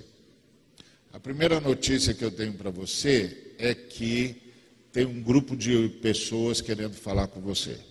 Estão lá fora. E a segunda notícia que eu tenho para você é de que esse grupo é o grupo de pastores. E aí, o prefeito entrar em pânico, dizendo: onde foi que eu errei? Porque se eles estão aqui, é porque eles vieram cobrar de mim onde eu errei. Onde foi que eu fui injusto? Onde foi que eu errei? O que, que tem de consertar? O que, que eu já posso falar para eles para acalmar os ânimos deles antes que eles coloquem todo o povo contra mim? Esse é o meu sonho. O sonho de que quando o, os caras atacarem os direitos humanos, eles saibam que os pastores de justiça vão chegar de todos os cantos do Brasil, vão aterrissar na cidade dele e vão meter o dedo na cara dele e dizer: ou você muda agora, ou nós vamos mudar você. Nós não vamos permitir isso. Mas tá, é difícil fazer os pastores perceberem o nosso chamado. E é, eu, eu sei que nós todos estamos muito enfronhados na nossa igreja local, nós temos os desafios da igreja local. Eu sou pastor, eu sei disso. Mas se nós não nos virmos como pastores da cidade, como pastores do país, nós não vamos salvar essa sociedade brasileira, que é uma sociedade marcada pela corrupção, marcada pelo desleixo para com o próximo. Há um sem número de, de situações no Brasil que a mera aplicação da lei resolveria. Só precisa fazer com que a lei seja aplicada. Mas sabe o que, que acontece com o nosso Estado, com os nossos políticos? Eles sabem que nós não vamos nos envolver. Por exemplo, acabou de ser eleita, é, de ser decidida no Congresso Nacional que eles estão chamando, eufemisticamente, de mini reforma política ou mini reforma eleitoral. Depois de todo esse movimento nas ruas, essa mini reforma só privilegia os caras que estão no poder e facilita a vida dos financiadores. É um assinte, é um assinte, é uma vergonha. São os nossos políticos rindo as gargalhadas na nossa cara dizendo: vocês são um povo que não serve para nada, vocês vão para a rua pensando que vocês mandam nessa nação, quem manda nessa nação somos nós. Agora, quantos aqui sabem disso? Esse é o ponto. Então, nós temos de ter um grupo de justiça nesse país. Nós temos de ter pastores de justiça, irmãos envolvidos com a justiça, que aterrissem vindo de tudo quanto é canto do Brasil no pátio do, do, do, do Congresso Nacional. E que alguém avise para eles. Esses homens e mulheres que estão aí fora falam com cerca de 40 milhões de brasileiros por baixo. Eles vão queimar a gente se a gente não fizer alguma coisa já. Mas nada. Nada, nós somos esse bando de moloides. O, o país vai para as ruas. A molecada, né? A garotada foi para as ruas. Quando o movimento arrefeceu, eles simplesmente assumiram o controle de novo e fizeram uma lei assintosa. Você não tem ideia do que eles fizeram no Congresso agora, na nossa cara. Eles estão rindo as gargalhadas de nós. E aí a gente elege os nossos irmãozinhos, e os nossos irmãozinhos se tornam piores do que Judas. Porque o Judas pelo menos se enforcou. Entendeu?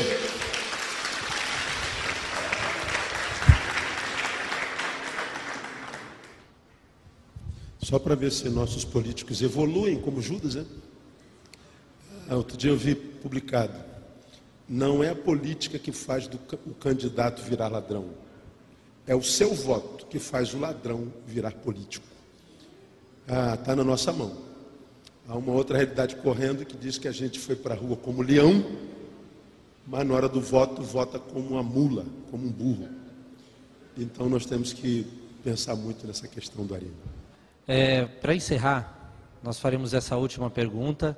Eu gostaria que todos os nossos convidados respondessem. Depois de 39 anos do Pacto de Lausanne, a igreja tem cumprido seu papel missionário quanto à responsabilidade social cristã? O que falta para cumprirmos melhor? Bom, primeiro, em relação à igreja brasileira, a gente precisa ser é, justo com o Pacto de Lausanne e com os irmãos da Missão Integral.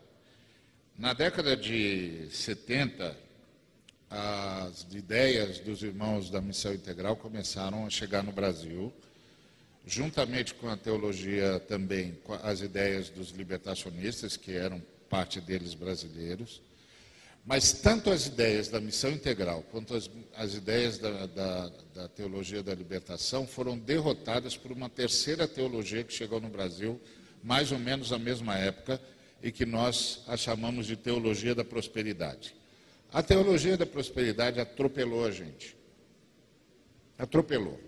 Assim, quando eu digo atropelou, eu não estou fazendo eufemismo, não. Atropelou mesmo.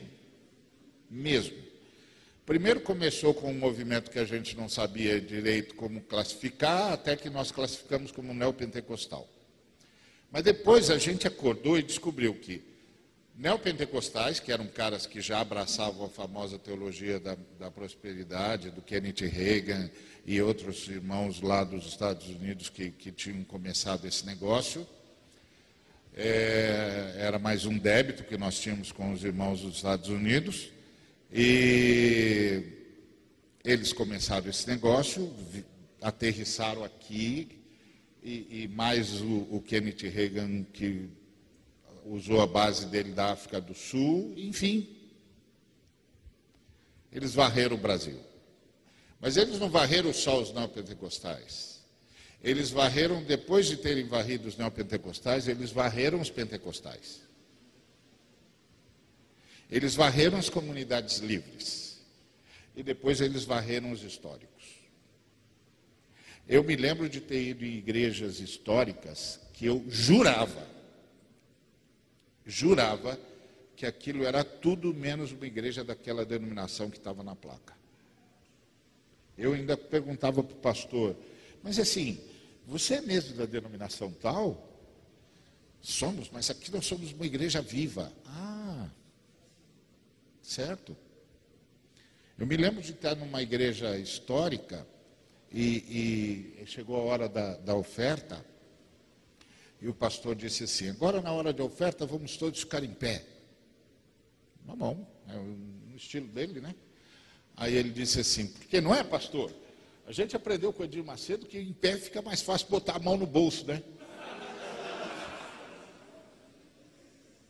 E eu olhando assim para ele, que eu fiquei sentado, né? Ele chamou a igreja. Falei, o que, que eu falo para esse cara na frente da igreja dele? Não falo nada, eu fiquei calado. Aí eu tinha, fui me dando conta de que a teologia da prosperidade varreu o Brasil, varreu. Todas as denominações entraram nisso, em maior ou menor grau, porque cá entre nós, quem aqui é contra ficar rico? Muito poucos. Tem um capelete aqui que é, é contra, e deve ter mais um ou dois aí que diz, não, isso é pecado, isso é pecado. O resto, todo mundo acha que com isso dá melhor dízimo, não pode ser pecado. Então, é, é, todo mundo quis ficar rico e ficou. Quis e ficou. Além do que, nós fomos atrás, nós históricos, fomos atrás das alternativas à teologia da prosperidade que mantivessem a prosperidade da teologia. E aí nós optamos pelos sistemas de gerenciamento de igreja que não pregavam a, teologia da prosperidade abertamente, mas sustentavam a prosperidade da teologia. Você vai ficar rico do mesmo jeito. Então, ideias como missão integral é, era tudo comunista. Eu mesmo sou atacado diariamente, diariamente, diariamente tem alguém me atacando nas redes sociais. Diariamente. Por que esse cara é isso? Por que esse cara é aquilo? Por que esse cara está pregando isso? Eu nem falo nada mais, eu não falo mais, porque eu sei que o cara não quer me ouvir. Ele não quer me ouvir. Não importa quantas vezes eu abro a Bíblia para ele, ele não quer ouvir. Ainda mais eu que sou mais ortodoxo do que rótulo de maisena. Sou um cara que acredita na Bíblia, de Gênesis Apocalipse e pronto. Mas é porque, e, e, e isso que é verdade para mim, é verdade para todo mundo que está aqui, não é? Eu só estou me citando de exemplo porque eu não quero falar dos outros. Mas isso é verdade para todo mundo que está aqui. Então, nós, nós, quando é que o Pacto de Lausanne, ou que a teologia da missão integral, realmente começou a ter mais espaço na virada para o século 21. Na virada para o século 21, aconteceu o que alguns de nós tinham previsto lá na década de 80. Alguns de nós insistimos que íamos continuar a ensinar isso. Mesmo, mesmo sendo malhados, achincalhados de todo, de todo o jeito, nós insistimos que íamos ensinar isso, porque a gente previu o seguinte: daqui a 20 anos, essa loucura aqui vai se exaurir, vai começar a se exaurir. E a igreja brasileira vai precisar de uma opção bíblica e relevante. E quando isso acontecer, nós vamos estar lá onde nós estávamos desde a década de 70. Nós vamos estar lá dizendo: está aqui, essa é a nossa contribuição, nós nunca mudamos uma vírgula em relação a isso. Isso é o que nós pregamos, isso é o que as Escrituras ensinam, e é para isso que nós chamamos a igreja. E aí a igreja vai começar a ouvir essa voz, porque vai se cansar das outras. Só que isso vai ter um custo, como está tendo. Ontem falamos sobre os desigrejados. É um custo. Um custo altíssimo, altíssimo, que nós não temos como dimensionar. Só, só segura que você está falando desigrejados, só, só para não perder o bonde da história.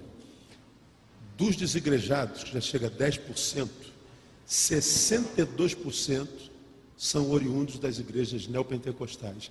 De cada 10, mais de 6. Cristianismo hoje. Está escrito lá. Exatamente. Então, só para você ter uma ideia do que é que nós estamos falando. Pessoal cansado. Então, a gente previu isso. Há 20 anos, alguns de nós, no encontro fortuito, disse: vamos continuar. Vamos continuar. Agora, eu, por exemplo, fiz uma visita a um montão de editoras evangélicas, implorando a eles, implorando a eles que publicassem os latino-americanos, implorando. Vocês querem mesmo ajudar o Brasil?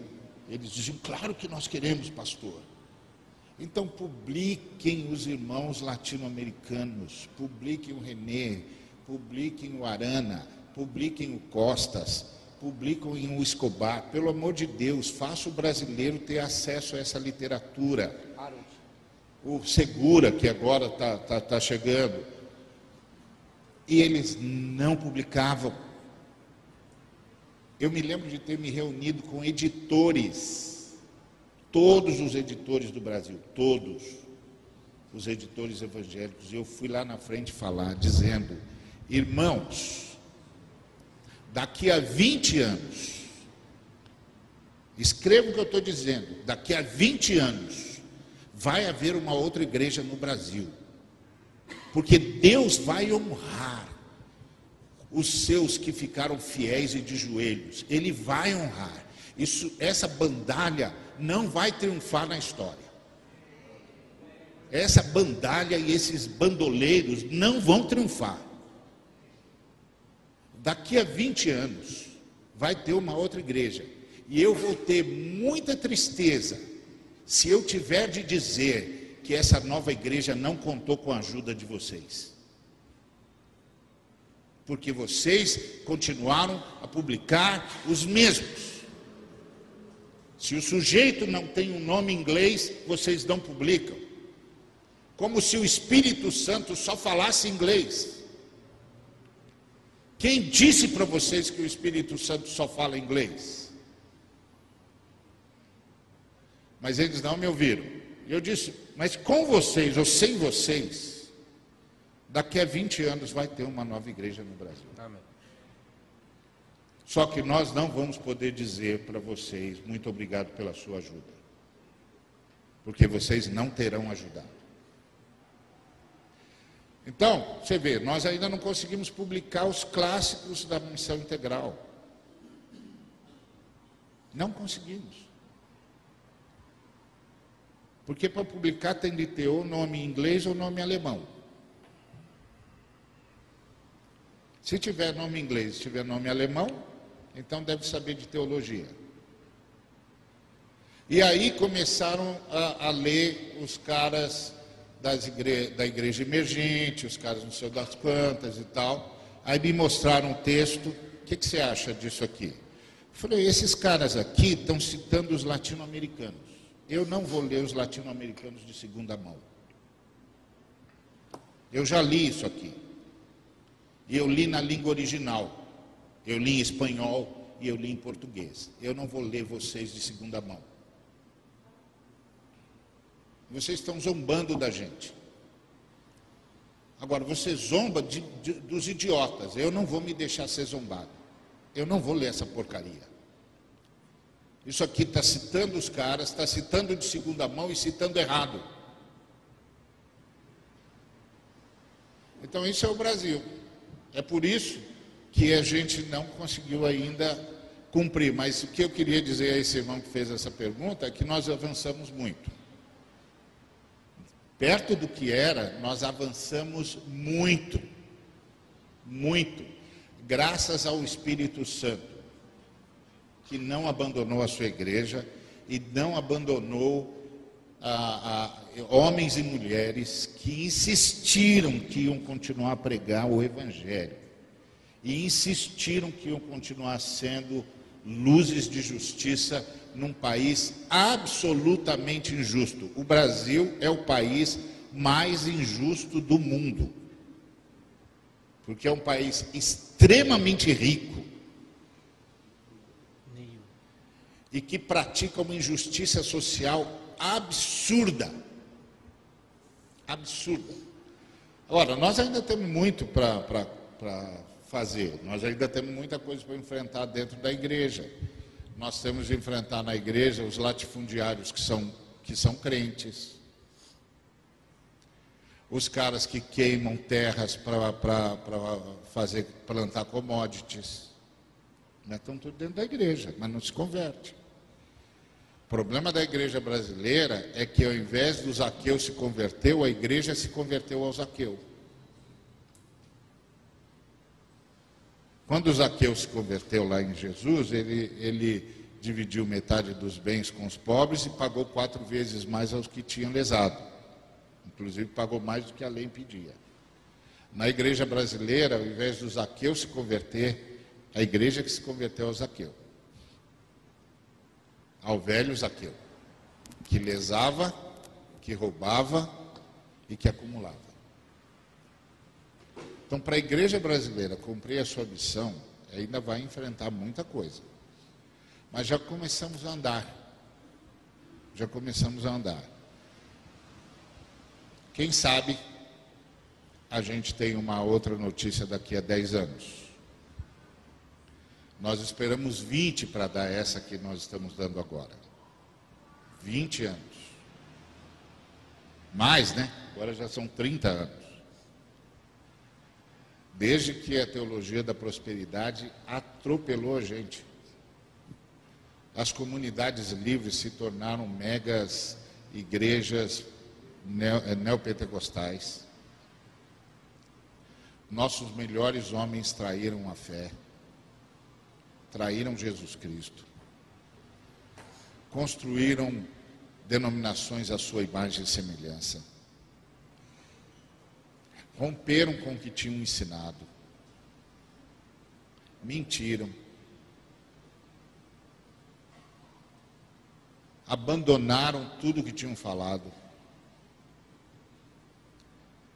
As comunidades livres pareciam ser grandes promessas, se tornaram uma, uma das nossas grandes desilusões. Os nossos meninos, que eram jovens que a gente admirava, viraram apóstolos.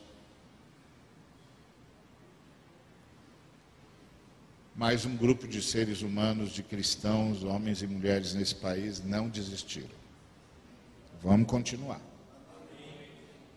Vamos continuar ensinando isso aqui. Um dia, o Espírito Santo vai dar a volta nesse negócio. Então, eu acho que agora o Espírito Santo está dando a volta e nós sonhamos com, com avanços maiores e mais profundos. Mas estamos no caminho. Para cumprir a nossa missão social, não tem jeito, tem que voltar à essência de tudo. E a essência é o amor. Uma, uma, uma tese na qual tenho batido nesses últimos anos, por onde eu passo,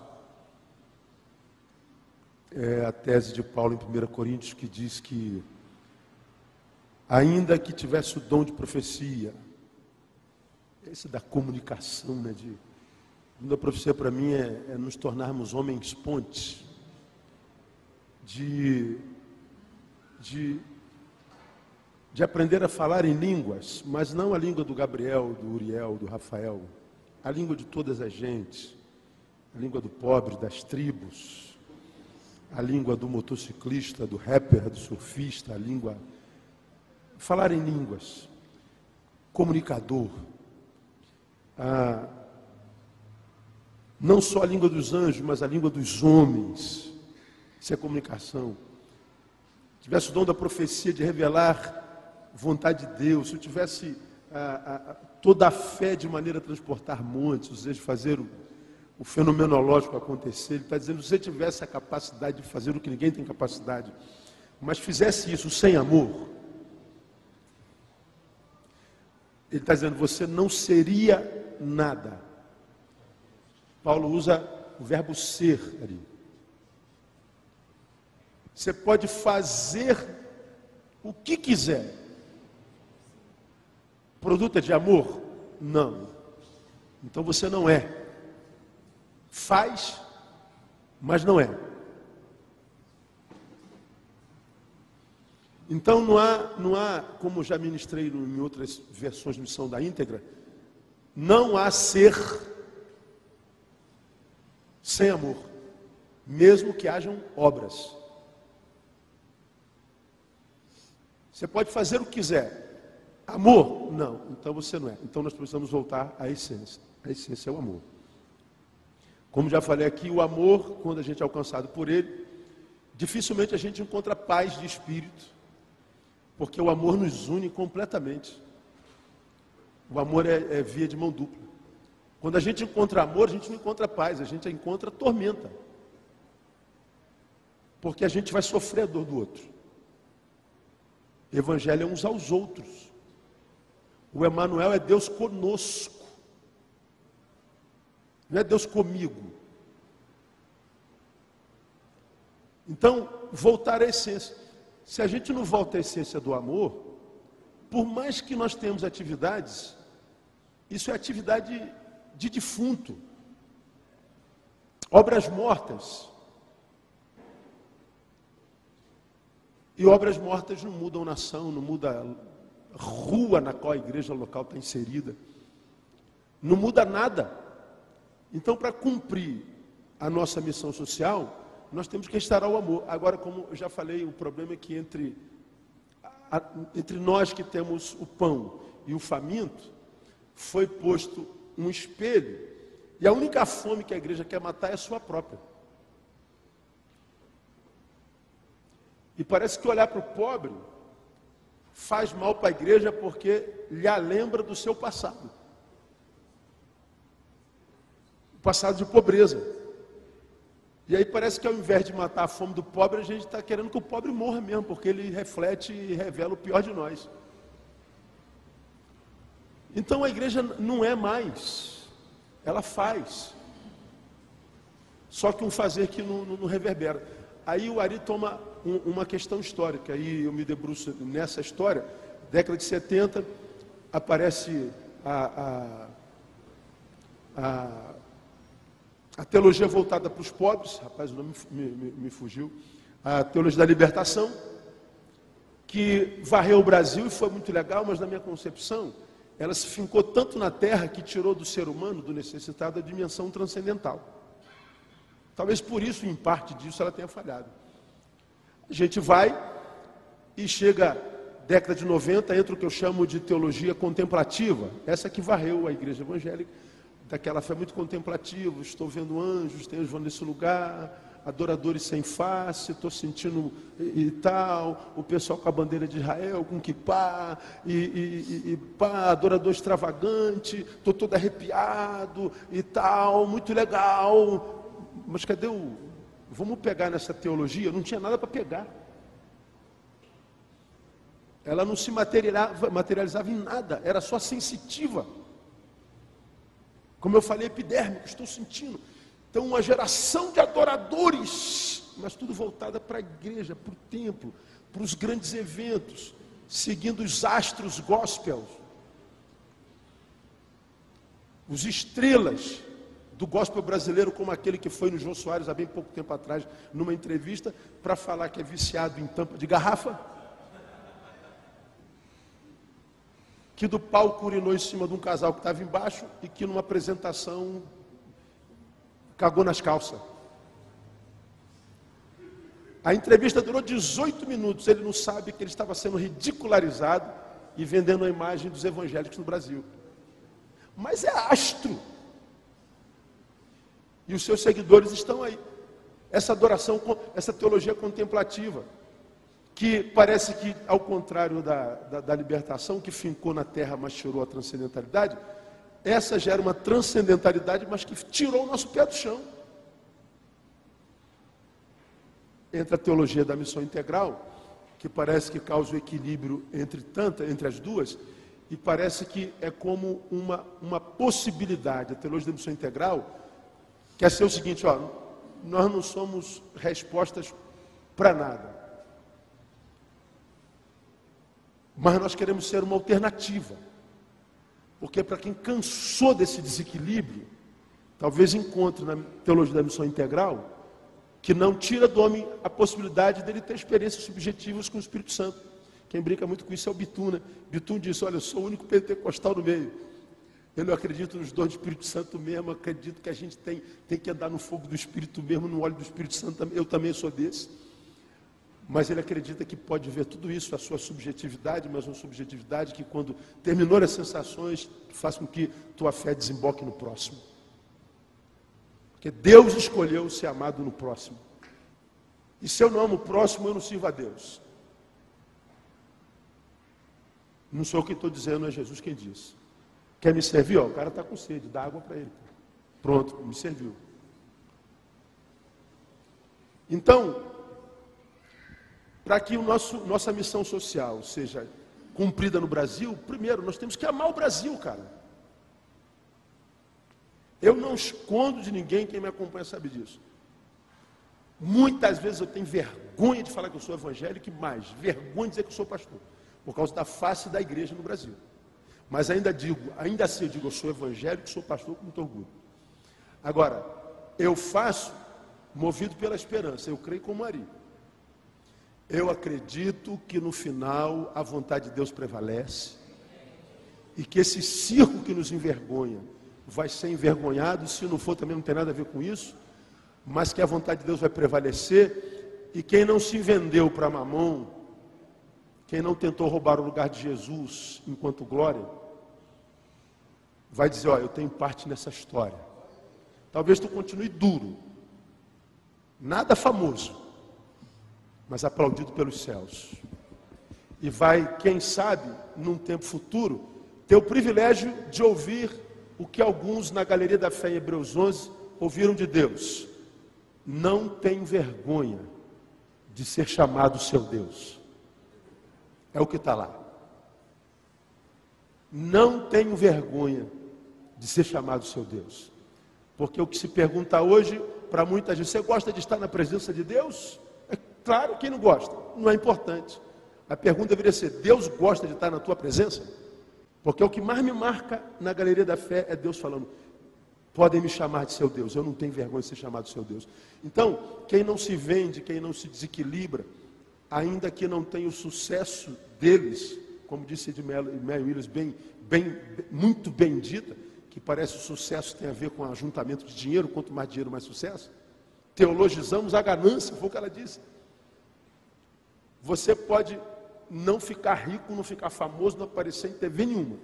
Mas os céus estão te vendo. E o aplauso talvez não venha da multidão. Mas se Deus disser, ó, não tem vergonha de você, você cumpriu a missão. E que Deus nos ajude para que sejamos esses, em nome de Jesus.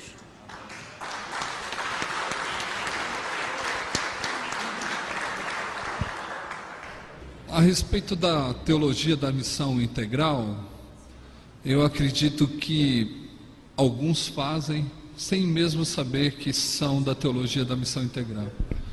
Porque assim, é, o Ari anda muito pelo Brasil, o Niel também, até o Arana pode falar isso, mas nós olhamos que no Brasil existe um movimento em prol do outro maior do que antigamente. Então, isso a gente pode perceber que, além da teologia, existe um Deus que está se movimentando aqui no Brasil, né? E que nós somos surpreendidos por Ele. Porque aonde nós vamos, nós vemos pessoas se movimentando, talvez não a igreja, mas é, a igreja, não a igreja instituição, mas a igreja, ela está se movimentando. E quando a gente trata de missão integral, a gente não pode esquecer que missão integral não é só um trabalho social, mas é um trabalho com envolvimento integral do homem, né? E eu costumo dizer que é, concretizar a missão integral é fazer com que o homem todo entenda que ele é um ser humano por completo e tem as suas necessidades e precisam ser supridas. Agora, missão integral não é só matar a fome do pobre, mas é tirar do rico para dar para o pobre. Isso para mim é missão integral. Quando o rico se empobrece por causa do evangelho e ele permite, é, ele se permite viver a, abaixo da linha que ele poderia viver, isso para mim já é uma alegria tremenda. Mas quando eu vejo pastores se enriquecendo à custa do povo pobre, isso me deixa de verdade chateado. Então, missão integral, para mim, é o efeito que a igreja está começando a acordar que ela precisa ter. A responsabilidade pela sociedade num todo, pela cidade num todo, pelo país num todo. E é claro que precisa começar onde ela está, no local onde ela está. E os pastores precisam se envolver nas realidades sociais da sua cidade, nas realidades econômicas de sua cidade. Ele precisa ter voz e ele não consegue ter voz porque ele acredita que o lugar dele é dentro do gabinete e não fora na cidade resolvendo os problemas. E só para resumir, é, eu tive um encontro com o prefeito da cidade de Santo André, convidou todos os pastores. E eu não sou muito de ir em encontro com café da manhã de pastores, porque eu acho que é, eu tenho outra coisa para fazer que é mais importante. Mas, assim, não quer dizer que não seja importante, é que eu acho que não é. Né? Não estou querendo denegrir a imagem de ninguém que vá. Mas assim, aí eu fui no encontro de pastores com esse prefeito, porque eu falei, eu quero saber e quero falar para ele algumas coisas. Aí não foi dado voz para ninguém, foi lida uma carta. E essa carta era a exigência dos pastores. E aí você percebe que a pastorada precisa de verdade conhecer mais é, qual é o papel dele na cidade. Aí a exigência dos pastores era: queremos aprovação mais rápida da Semasa Queremos, Semasa é a, é a, instituição que coloca água na igreja.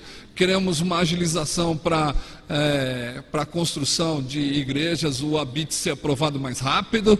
Queremos que a luz seja instalada mais rápido. Queremos que a, o asfalto da rua da igreja seja asfaltado. Queremos que, que a igreja seja um local é, que possa ser visto melhor e que a região onde ela está é, fica melhor. E aí teve um pastor ainda, feliz, que disse da seguinte forma: Eu estou lendo isso, mas eu quero pôr à disposição a minha igreja para plantar árvore na cidade.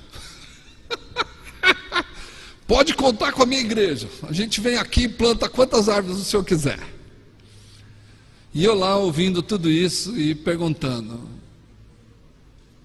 será que a cidade merece esses pastores? Ou será que esses pastores foram, foram treinados de uma maneira errada e só estão replicando o que de verdade eles aprenderam? Eu fiquei com a segunda opção. Eles aprenderam a replicar uma teologia que não serve para nada. Né? E aí me deram a oportunidade de ser apresentado. O mesmo pastor que falou que ia plantar árvore, ele me apresentou para esse prefeito. E aí eu disse para ele assim: Eu quero pedir perdão para você. Ele falou, mas por quê? Eu falei, porque não é nada disso que, eles, que a igreja precisa. A igreja precisa de mais professores na escola, a igreja precisa de mais leitos no hospital, a igreja precisa de uma reurbanização das favelas. Aí eu perguntei para ele: o senhor sabe quantas favelas o senhor está assumindo no seu governo? Ele falou: não. Eu falei: então, 137 favelas, 125 mil famílias nessa favela e que nenhuma delas ainda tem urbanizada. E nem tem luz, e nem tem água, e nem tem rua, e não tem nada. Então, como que essas pessoas podem viver se não tem nem habitação para elas?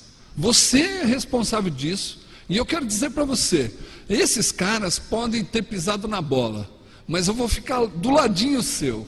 E eu sei quando você chega. Então, se você não fizer nada pelos pobres da nossa cidade, trazendo mais médico, mais educação, mais trabalho, mais transporte, mais habitação para esse lugar, eu vou ter que orar para Deus tirar você desse lugar, porque você não merece esse negócio. Aí ele olhou para mim, chamou o, o assessor dele e falou assim: anota o telefone desse homem. E ele atendia todas, todos, todas as segundas-feiras às sete horas da noite. Ou sete horas da manhã. Sete horas da manhã eu estava na fila para falar para ele que ele não tinha feito o compromisso que ele tinha feito com a cidade. E eu olhava para ele e falava assim: quando é que você vai visitar as favelas que são pessoas que precisam da sua ajuda? Ficar aqui não vai adiantar. Então, durante quatro anos, toda segunda-feira, eu aparecia lá, sete horas da manhã, e a hora que ele me via, ele dava risadinha. Eu falei assim: então, eu quero pastorear a cidade. Por quê? Porque eu acredito que a intervenção pastoral na cidade é de suma importância quando nós não vamos brigar pelo nosso templo, mas nós vamos brigar pelo povo que está lá pela cidade que sofre por causa desses corruptos. E os pastores que disseram, um pastor que disse isso, ele está pouco ligando com a cidade, porque ele já ganha o suficiente para é, gerar uma família muito grande. Eu, com o salário dele, eu moraria com 40 pessoas na minha casa. Né? E sustentaria eles todos de uma forma melhor. Mas, se nós não nos comprometemos com a cidade, o que vai ser da cidade, pastor? O que vai ser da sua cidade? Goiânia, quando nós viemos para Goiânia, o Ari sabe, porque o Paulo Júnior convidou, Goiânia é a cidade mais diferente do Brasil, em diferença social. O que, que os pastores estão fazendo para terminar com isso? Com essa diferença econômica, social? Será que só o dízimo já cala a nossa boca? Será que nós temos medo de perder os latifundiários que estão nas nossas igrejas, sustentando os nossos sonhos? Nós precisamos pensar se de verdade nós queremos acabar com a diferença social da nossa cidade. Porque cabe a nós denunciarmos que eles também estão tirando comida do povo, que eles não estão deixando a habitação acontecer e que eles estão roubando a Deus com as suas grandes terras. Acho que nós podemos viver com menos, ser mais simples e não almejar aquilo que a ganância quer. E eu acho que nós precisamos nos empobrecer por causa do outro.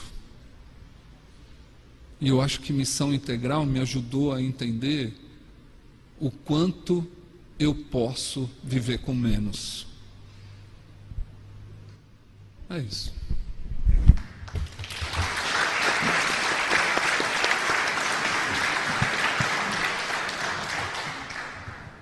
El pacto de Lausana eh, en realidad no es muy conocido en las iglesias protestantes evangélicas en el continente. Na verdade, não é muito conhecido nas igrejas cristãs evangélicas no continente. Eh, probablemente somos una minoría Provavelmente somos uma minoria. que lo conoce. Somos uma minoria que o conhecem. Muchos participaron tanto el año 74 como en la última reunión de Lausana. Muitos participaram, tanto na reunião de 74 quanto na última reunião de Lausanne. Pero fue un viaje turístico más que un viaje misionero para muchos. Mas foi uma viagem mais turística do que missionária para muitos. Cuando regresaron a sus países se olvidaron Quando, del eles, pacto. quando voltaram para seus países, eles se esqueceram do pacto. Bueno, he tenido una experiencia muy interesante hace unos años. Bom, eu tive uma, experi- uma experiência muito interessante há alguns anos. Estuve en la presentación de los estudios bíblicos que les he hablado que hemos estado produciendo entre la Sociedad Bíblica y la Conferencia Episcopal. Eu tive Peru. na, na apresentação dos estudos bíblicos que estavam, estávamos tendo entre a Sociedade Bíblica e a Conferência Episcopal. Nunca recuerdo haber escuchado una crítica más documentada, más severa y más impotente Eu nunca me lembro de ter escutado antes uma crítica mais documentada, mais severa e mais impotente que la que tuvieron unos sacerdotes y obispos católicos sobre la idolatría. que a que tiveram os sacerdotes e bispos católicos sobre a idolatria. en una ciudad a dos horas del Cusco, que se llama Sicuani. Em uma cidade que fica duas horas de Cusco, que se chama Sihuana. Sicuani. Sihuana. Ellos decían, ¿cuántas veces los curas han querido sacar las imágenes? ¿Cuántas veces los curas, los sacerdotes, han querido quitar las imágenes del Quantas, templo? quantas vezes os sacerdotes quiseram tirar as imagens do templo? Pero el pueblo lo sacó a los sacerdotes. Mas o povo vinha e tirava os sacerdotes. Impotencia. Impotência. Luego fui a Cusco a una reunión con pastores. Logo eu fui a Cusco, a uma reunião com pastores, y llegó un pastor pentecostal del interior de Cusco. E chegou um pastor pentecostal do interior de Cusco. Y dice, he estado en la feria del pueblo, Ele disse que estava na, na, numa feira do povo, feira popular, día domingo, dia de domingo. la gente sale a vender sus productos. As pessoas saem a vender seus produtos y vi que una señora tenía una Biblia abierta. e eu vi que tinha uma senhora que tinha uma Bíblia aberta. Y la Biblia estaba en quechua, que uno de los idiomas que se habla en la Sierra de Perú. E a Bíblia estava no idioma quechua, que é um dos idiomas oficiais da Serra do Peru. Y me acerqué a ella y le pregunté, ¿qué está leyendo? E eu perguntei, "É, o que que tem? O que que você tem? O que que você está lendo? La palabra de Dios. A palavra de Deus. ¿A qué, a qué iglesia asiste usted? E quem deu isso para você? ¿A qué iglesia asiste usted? Ah, perdão. A que igreja você pertence? Ella le dice, allí. Ele disse ali. Era la iglesia católica del pueblo. Era a igreja católica do povo. Y la señora le dice al pastor, ¿nos ha visitado? ¿La ha visitado? E a senhora disse: Pastor, você já visitou? No, no he visitado. Vaya, Não, não visitei. Então vai lá. Allí no tenemos imágenes. Ali nós não temos imagens. ¿Y por qué no tienen imágenes? Mas por que que vocês não têm imagens? Porque aquí en este libro dice, no te harás imagen ni ninguna semejanza. Porque aqui nesse livro diz: Não terás imagem de escultura e nenhuma semelhança. Spurgeon dijo, a un león no se le defiende, se le suelta. Perdão. Spurgeon, un Spurgeon- predicador Sim, bautista, o predicador Spurgeon disse: a un león A um leão no se le defiende, não se defende, se le suelta. se solta. Y el león está suelto ahora en América Latina, E o leão está solto agora na América Latina. la Biblia. Y la Biblia está entrando en la iglesia católica. E, a- e é- esse leão é a Bíblia que está entrando na igreja católica. Lo triste es que en muchas iglesias evangélicas ya no se estudia ni se lee la Biblia. E o triste é que muitas igrejas evangélicas já, já não, não se estuda as ideias da Bíblia. Yo creo que la misión E eu creio que a missão integral integral va a ser impulsada cuando volvamos a estudiar la Biblia. vai ser impulsionada quando nós voltarmos a estudar a Bíblia. Lo que se necesita es que el pueblo conozca y lea otra vez la Biblia con los nuevos ojos que el Espíritu Santo le dé. O que precisamos é que o povo volte novamente a ler a Bíblia com novos olhos que o Espírito Santo est- está dando. Y entonces vamos a ver que la misión Então nós veremos que a missão es lo que nosotros llamamos misión integral. é o que nós chamamos hoje de missão integral. Permítanme una explicación. Me permita uma explicação.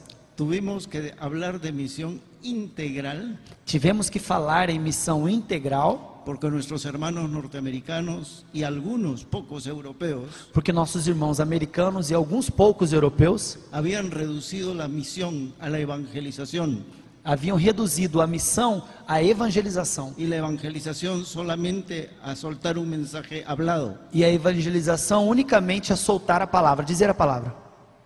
Entonces tuvimos que los latinoamericanos decir, no, la misión es integral. E nós então tivemos que fazer assim os latino-americanos, dizer não, a missão é integral. Pero ahora que han pasado los años, Mas agora que os anos têm se passado, personalmente me gusta hablar de la misión. particularmente eu prefiro falar que é a missão, Es la misión de Dios. é a missão de Deus. La misión que ha llegado a nosotros a través de Jesucristo es el modelo A missão que nós fazemos através de Jesus Cristo é o modelo. Y que solamente puede ser eficaz y eficiente por el poder del Espíritu Santo. E que somente pode ser eficaz e eficiente pelo poder do Espírito Santo. La misión. A missão. Y esa misión está relacionada con la palabra de Dios. E essa missão está relacionada com a palavra de Deus. Pienso Penso que el futuro que o futuro de la iglesia en América Latina, que é da, da igreja evangélica latina, no, el futuro de la iglesia, o futuro da igreja, que no es ni evangélica, ni católica, ni ortodoxa, es el cuerpo de Cristo. nem evangélica, nem católica, nem ortodoxa, sim, o corpo de Cristo, El futuro de la iglesia o futuro da igreja está en una iglesia católica reformada por el Espíritu y por la palabra. está numa igreja católica reformada pelo Espírito e pela palavra. Es una iglesia evangélica que vuelva humildemente É uma, a la igre... palabra de Dios y la ponga otra vez en su púlpito. é uma igreja evangélica que volta humildemente à palavra de Deus pregada nos seus púlpitos. A una iglesia pentecostal que se profundice en la verdad de Dios. Há uma que igreja pente... Perdão, há uma igreja pentecostal que se aprofunda na palavra de Deus. Y a estas iglesias independientes, hermanas que también han surgido, que lean qué cosa es la iglesia en la palabra de Dios y se sometan a la autoridad de la palabra de Dios.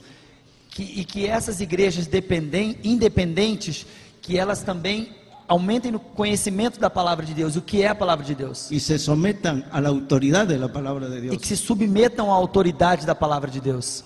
Entonces, pienso que la USANA, Então- misión que llamamos integral, Então eu acredito que va a Lausanne ser conocida cuando volvamos otra vez a la lectura, al estudio y a la autoridad de la palabra de Dios. Então eu acredito que Lausanne e aquela missão que nós chamamos de integral, ela vai ser conhecida quando nós voltarmos à palavra de Deus.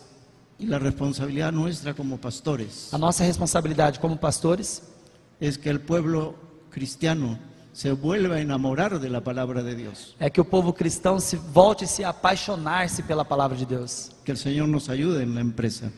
Que o Senhor nos ajude nessa caminhada. Amém.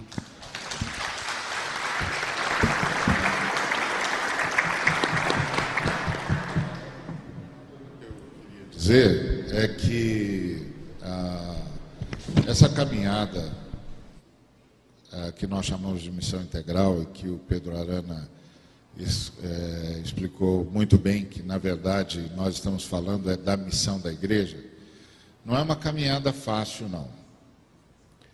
É, a própria, o próprio Pacto de Lausanne, que é fruto da, da desse encontro de 1974 no Conselho, eh, no, no Congresso Mundial de Evangelização, ele foi, ele foi golpeado pelo próprio eh, Congresso eh, Mundial de Evangelização várias vezes.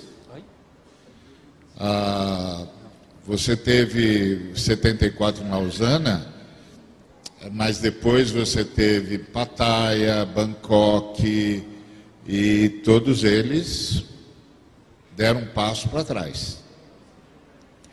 Ah, os irmãos do norte eh, nunca absorveram o golpe da teologia latino-americana. E durante vários congressos mundiais de evangelização tentaram retomar o controle. É, exatamente. Então, é, agora, por exemplo, em- na África do Sul, na cidade do Cabo, nós tivemos quase um. Eu não vou dizer do que aconteceu lá, porque eu me recusei a ir. Eu era o presidente do Comitê Brasileiro para Lausanne, e eu me recusei a ir na última hora, porque eu entendi que eles estavam mentindo para nós. Que eles tentaram agariar o nosso apoio, dizendo que estavam recuperando o espírito de Lausanne. E aí eu perguntava o tempo todo quem é que vai falar lá, e eles diziam que não sabiam. Até que no fim ficou claro que nós estávamos sofrendo mais um golpe dos irmãos do Norte tentando retomar ah, o controle do Congresso eh, Missionário eh, Mundial. E, e aí eu disse: bom, então eu não vou. Mesmo tendo pu- tudo pago, eu não vou. Porque isso começou com uma fala e terminou com outra. Então não é uma luta fácil, não. Não é uma luta fácil, não. E, tem- e é muito difícil contar com os colegas no Brasil, porque se você disser para um brasileiro que ele tem tudo pago para fazer turismo, ele vai. Depois ele reclama, diz que, que não deram espaço para o que tinham de ter dado, que não deixaram o, pessoal falar. Mas tudo que os caras queriam, eles já tinham, eles tinham a gente lá.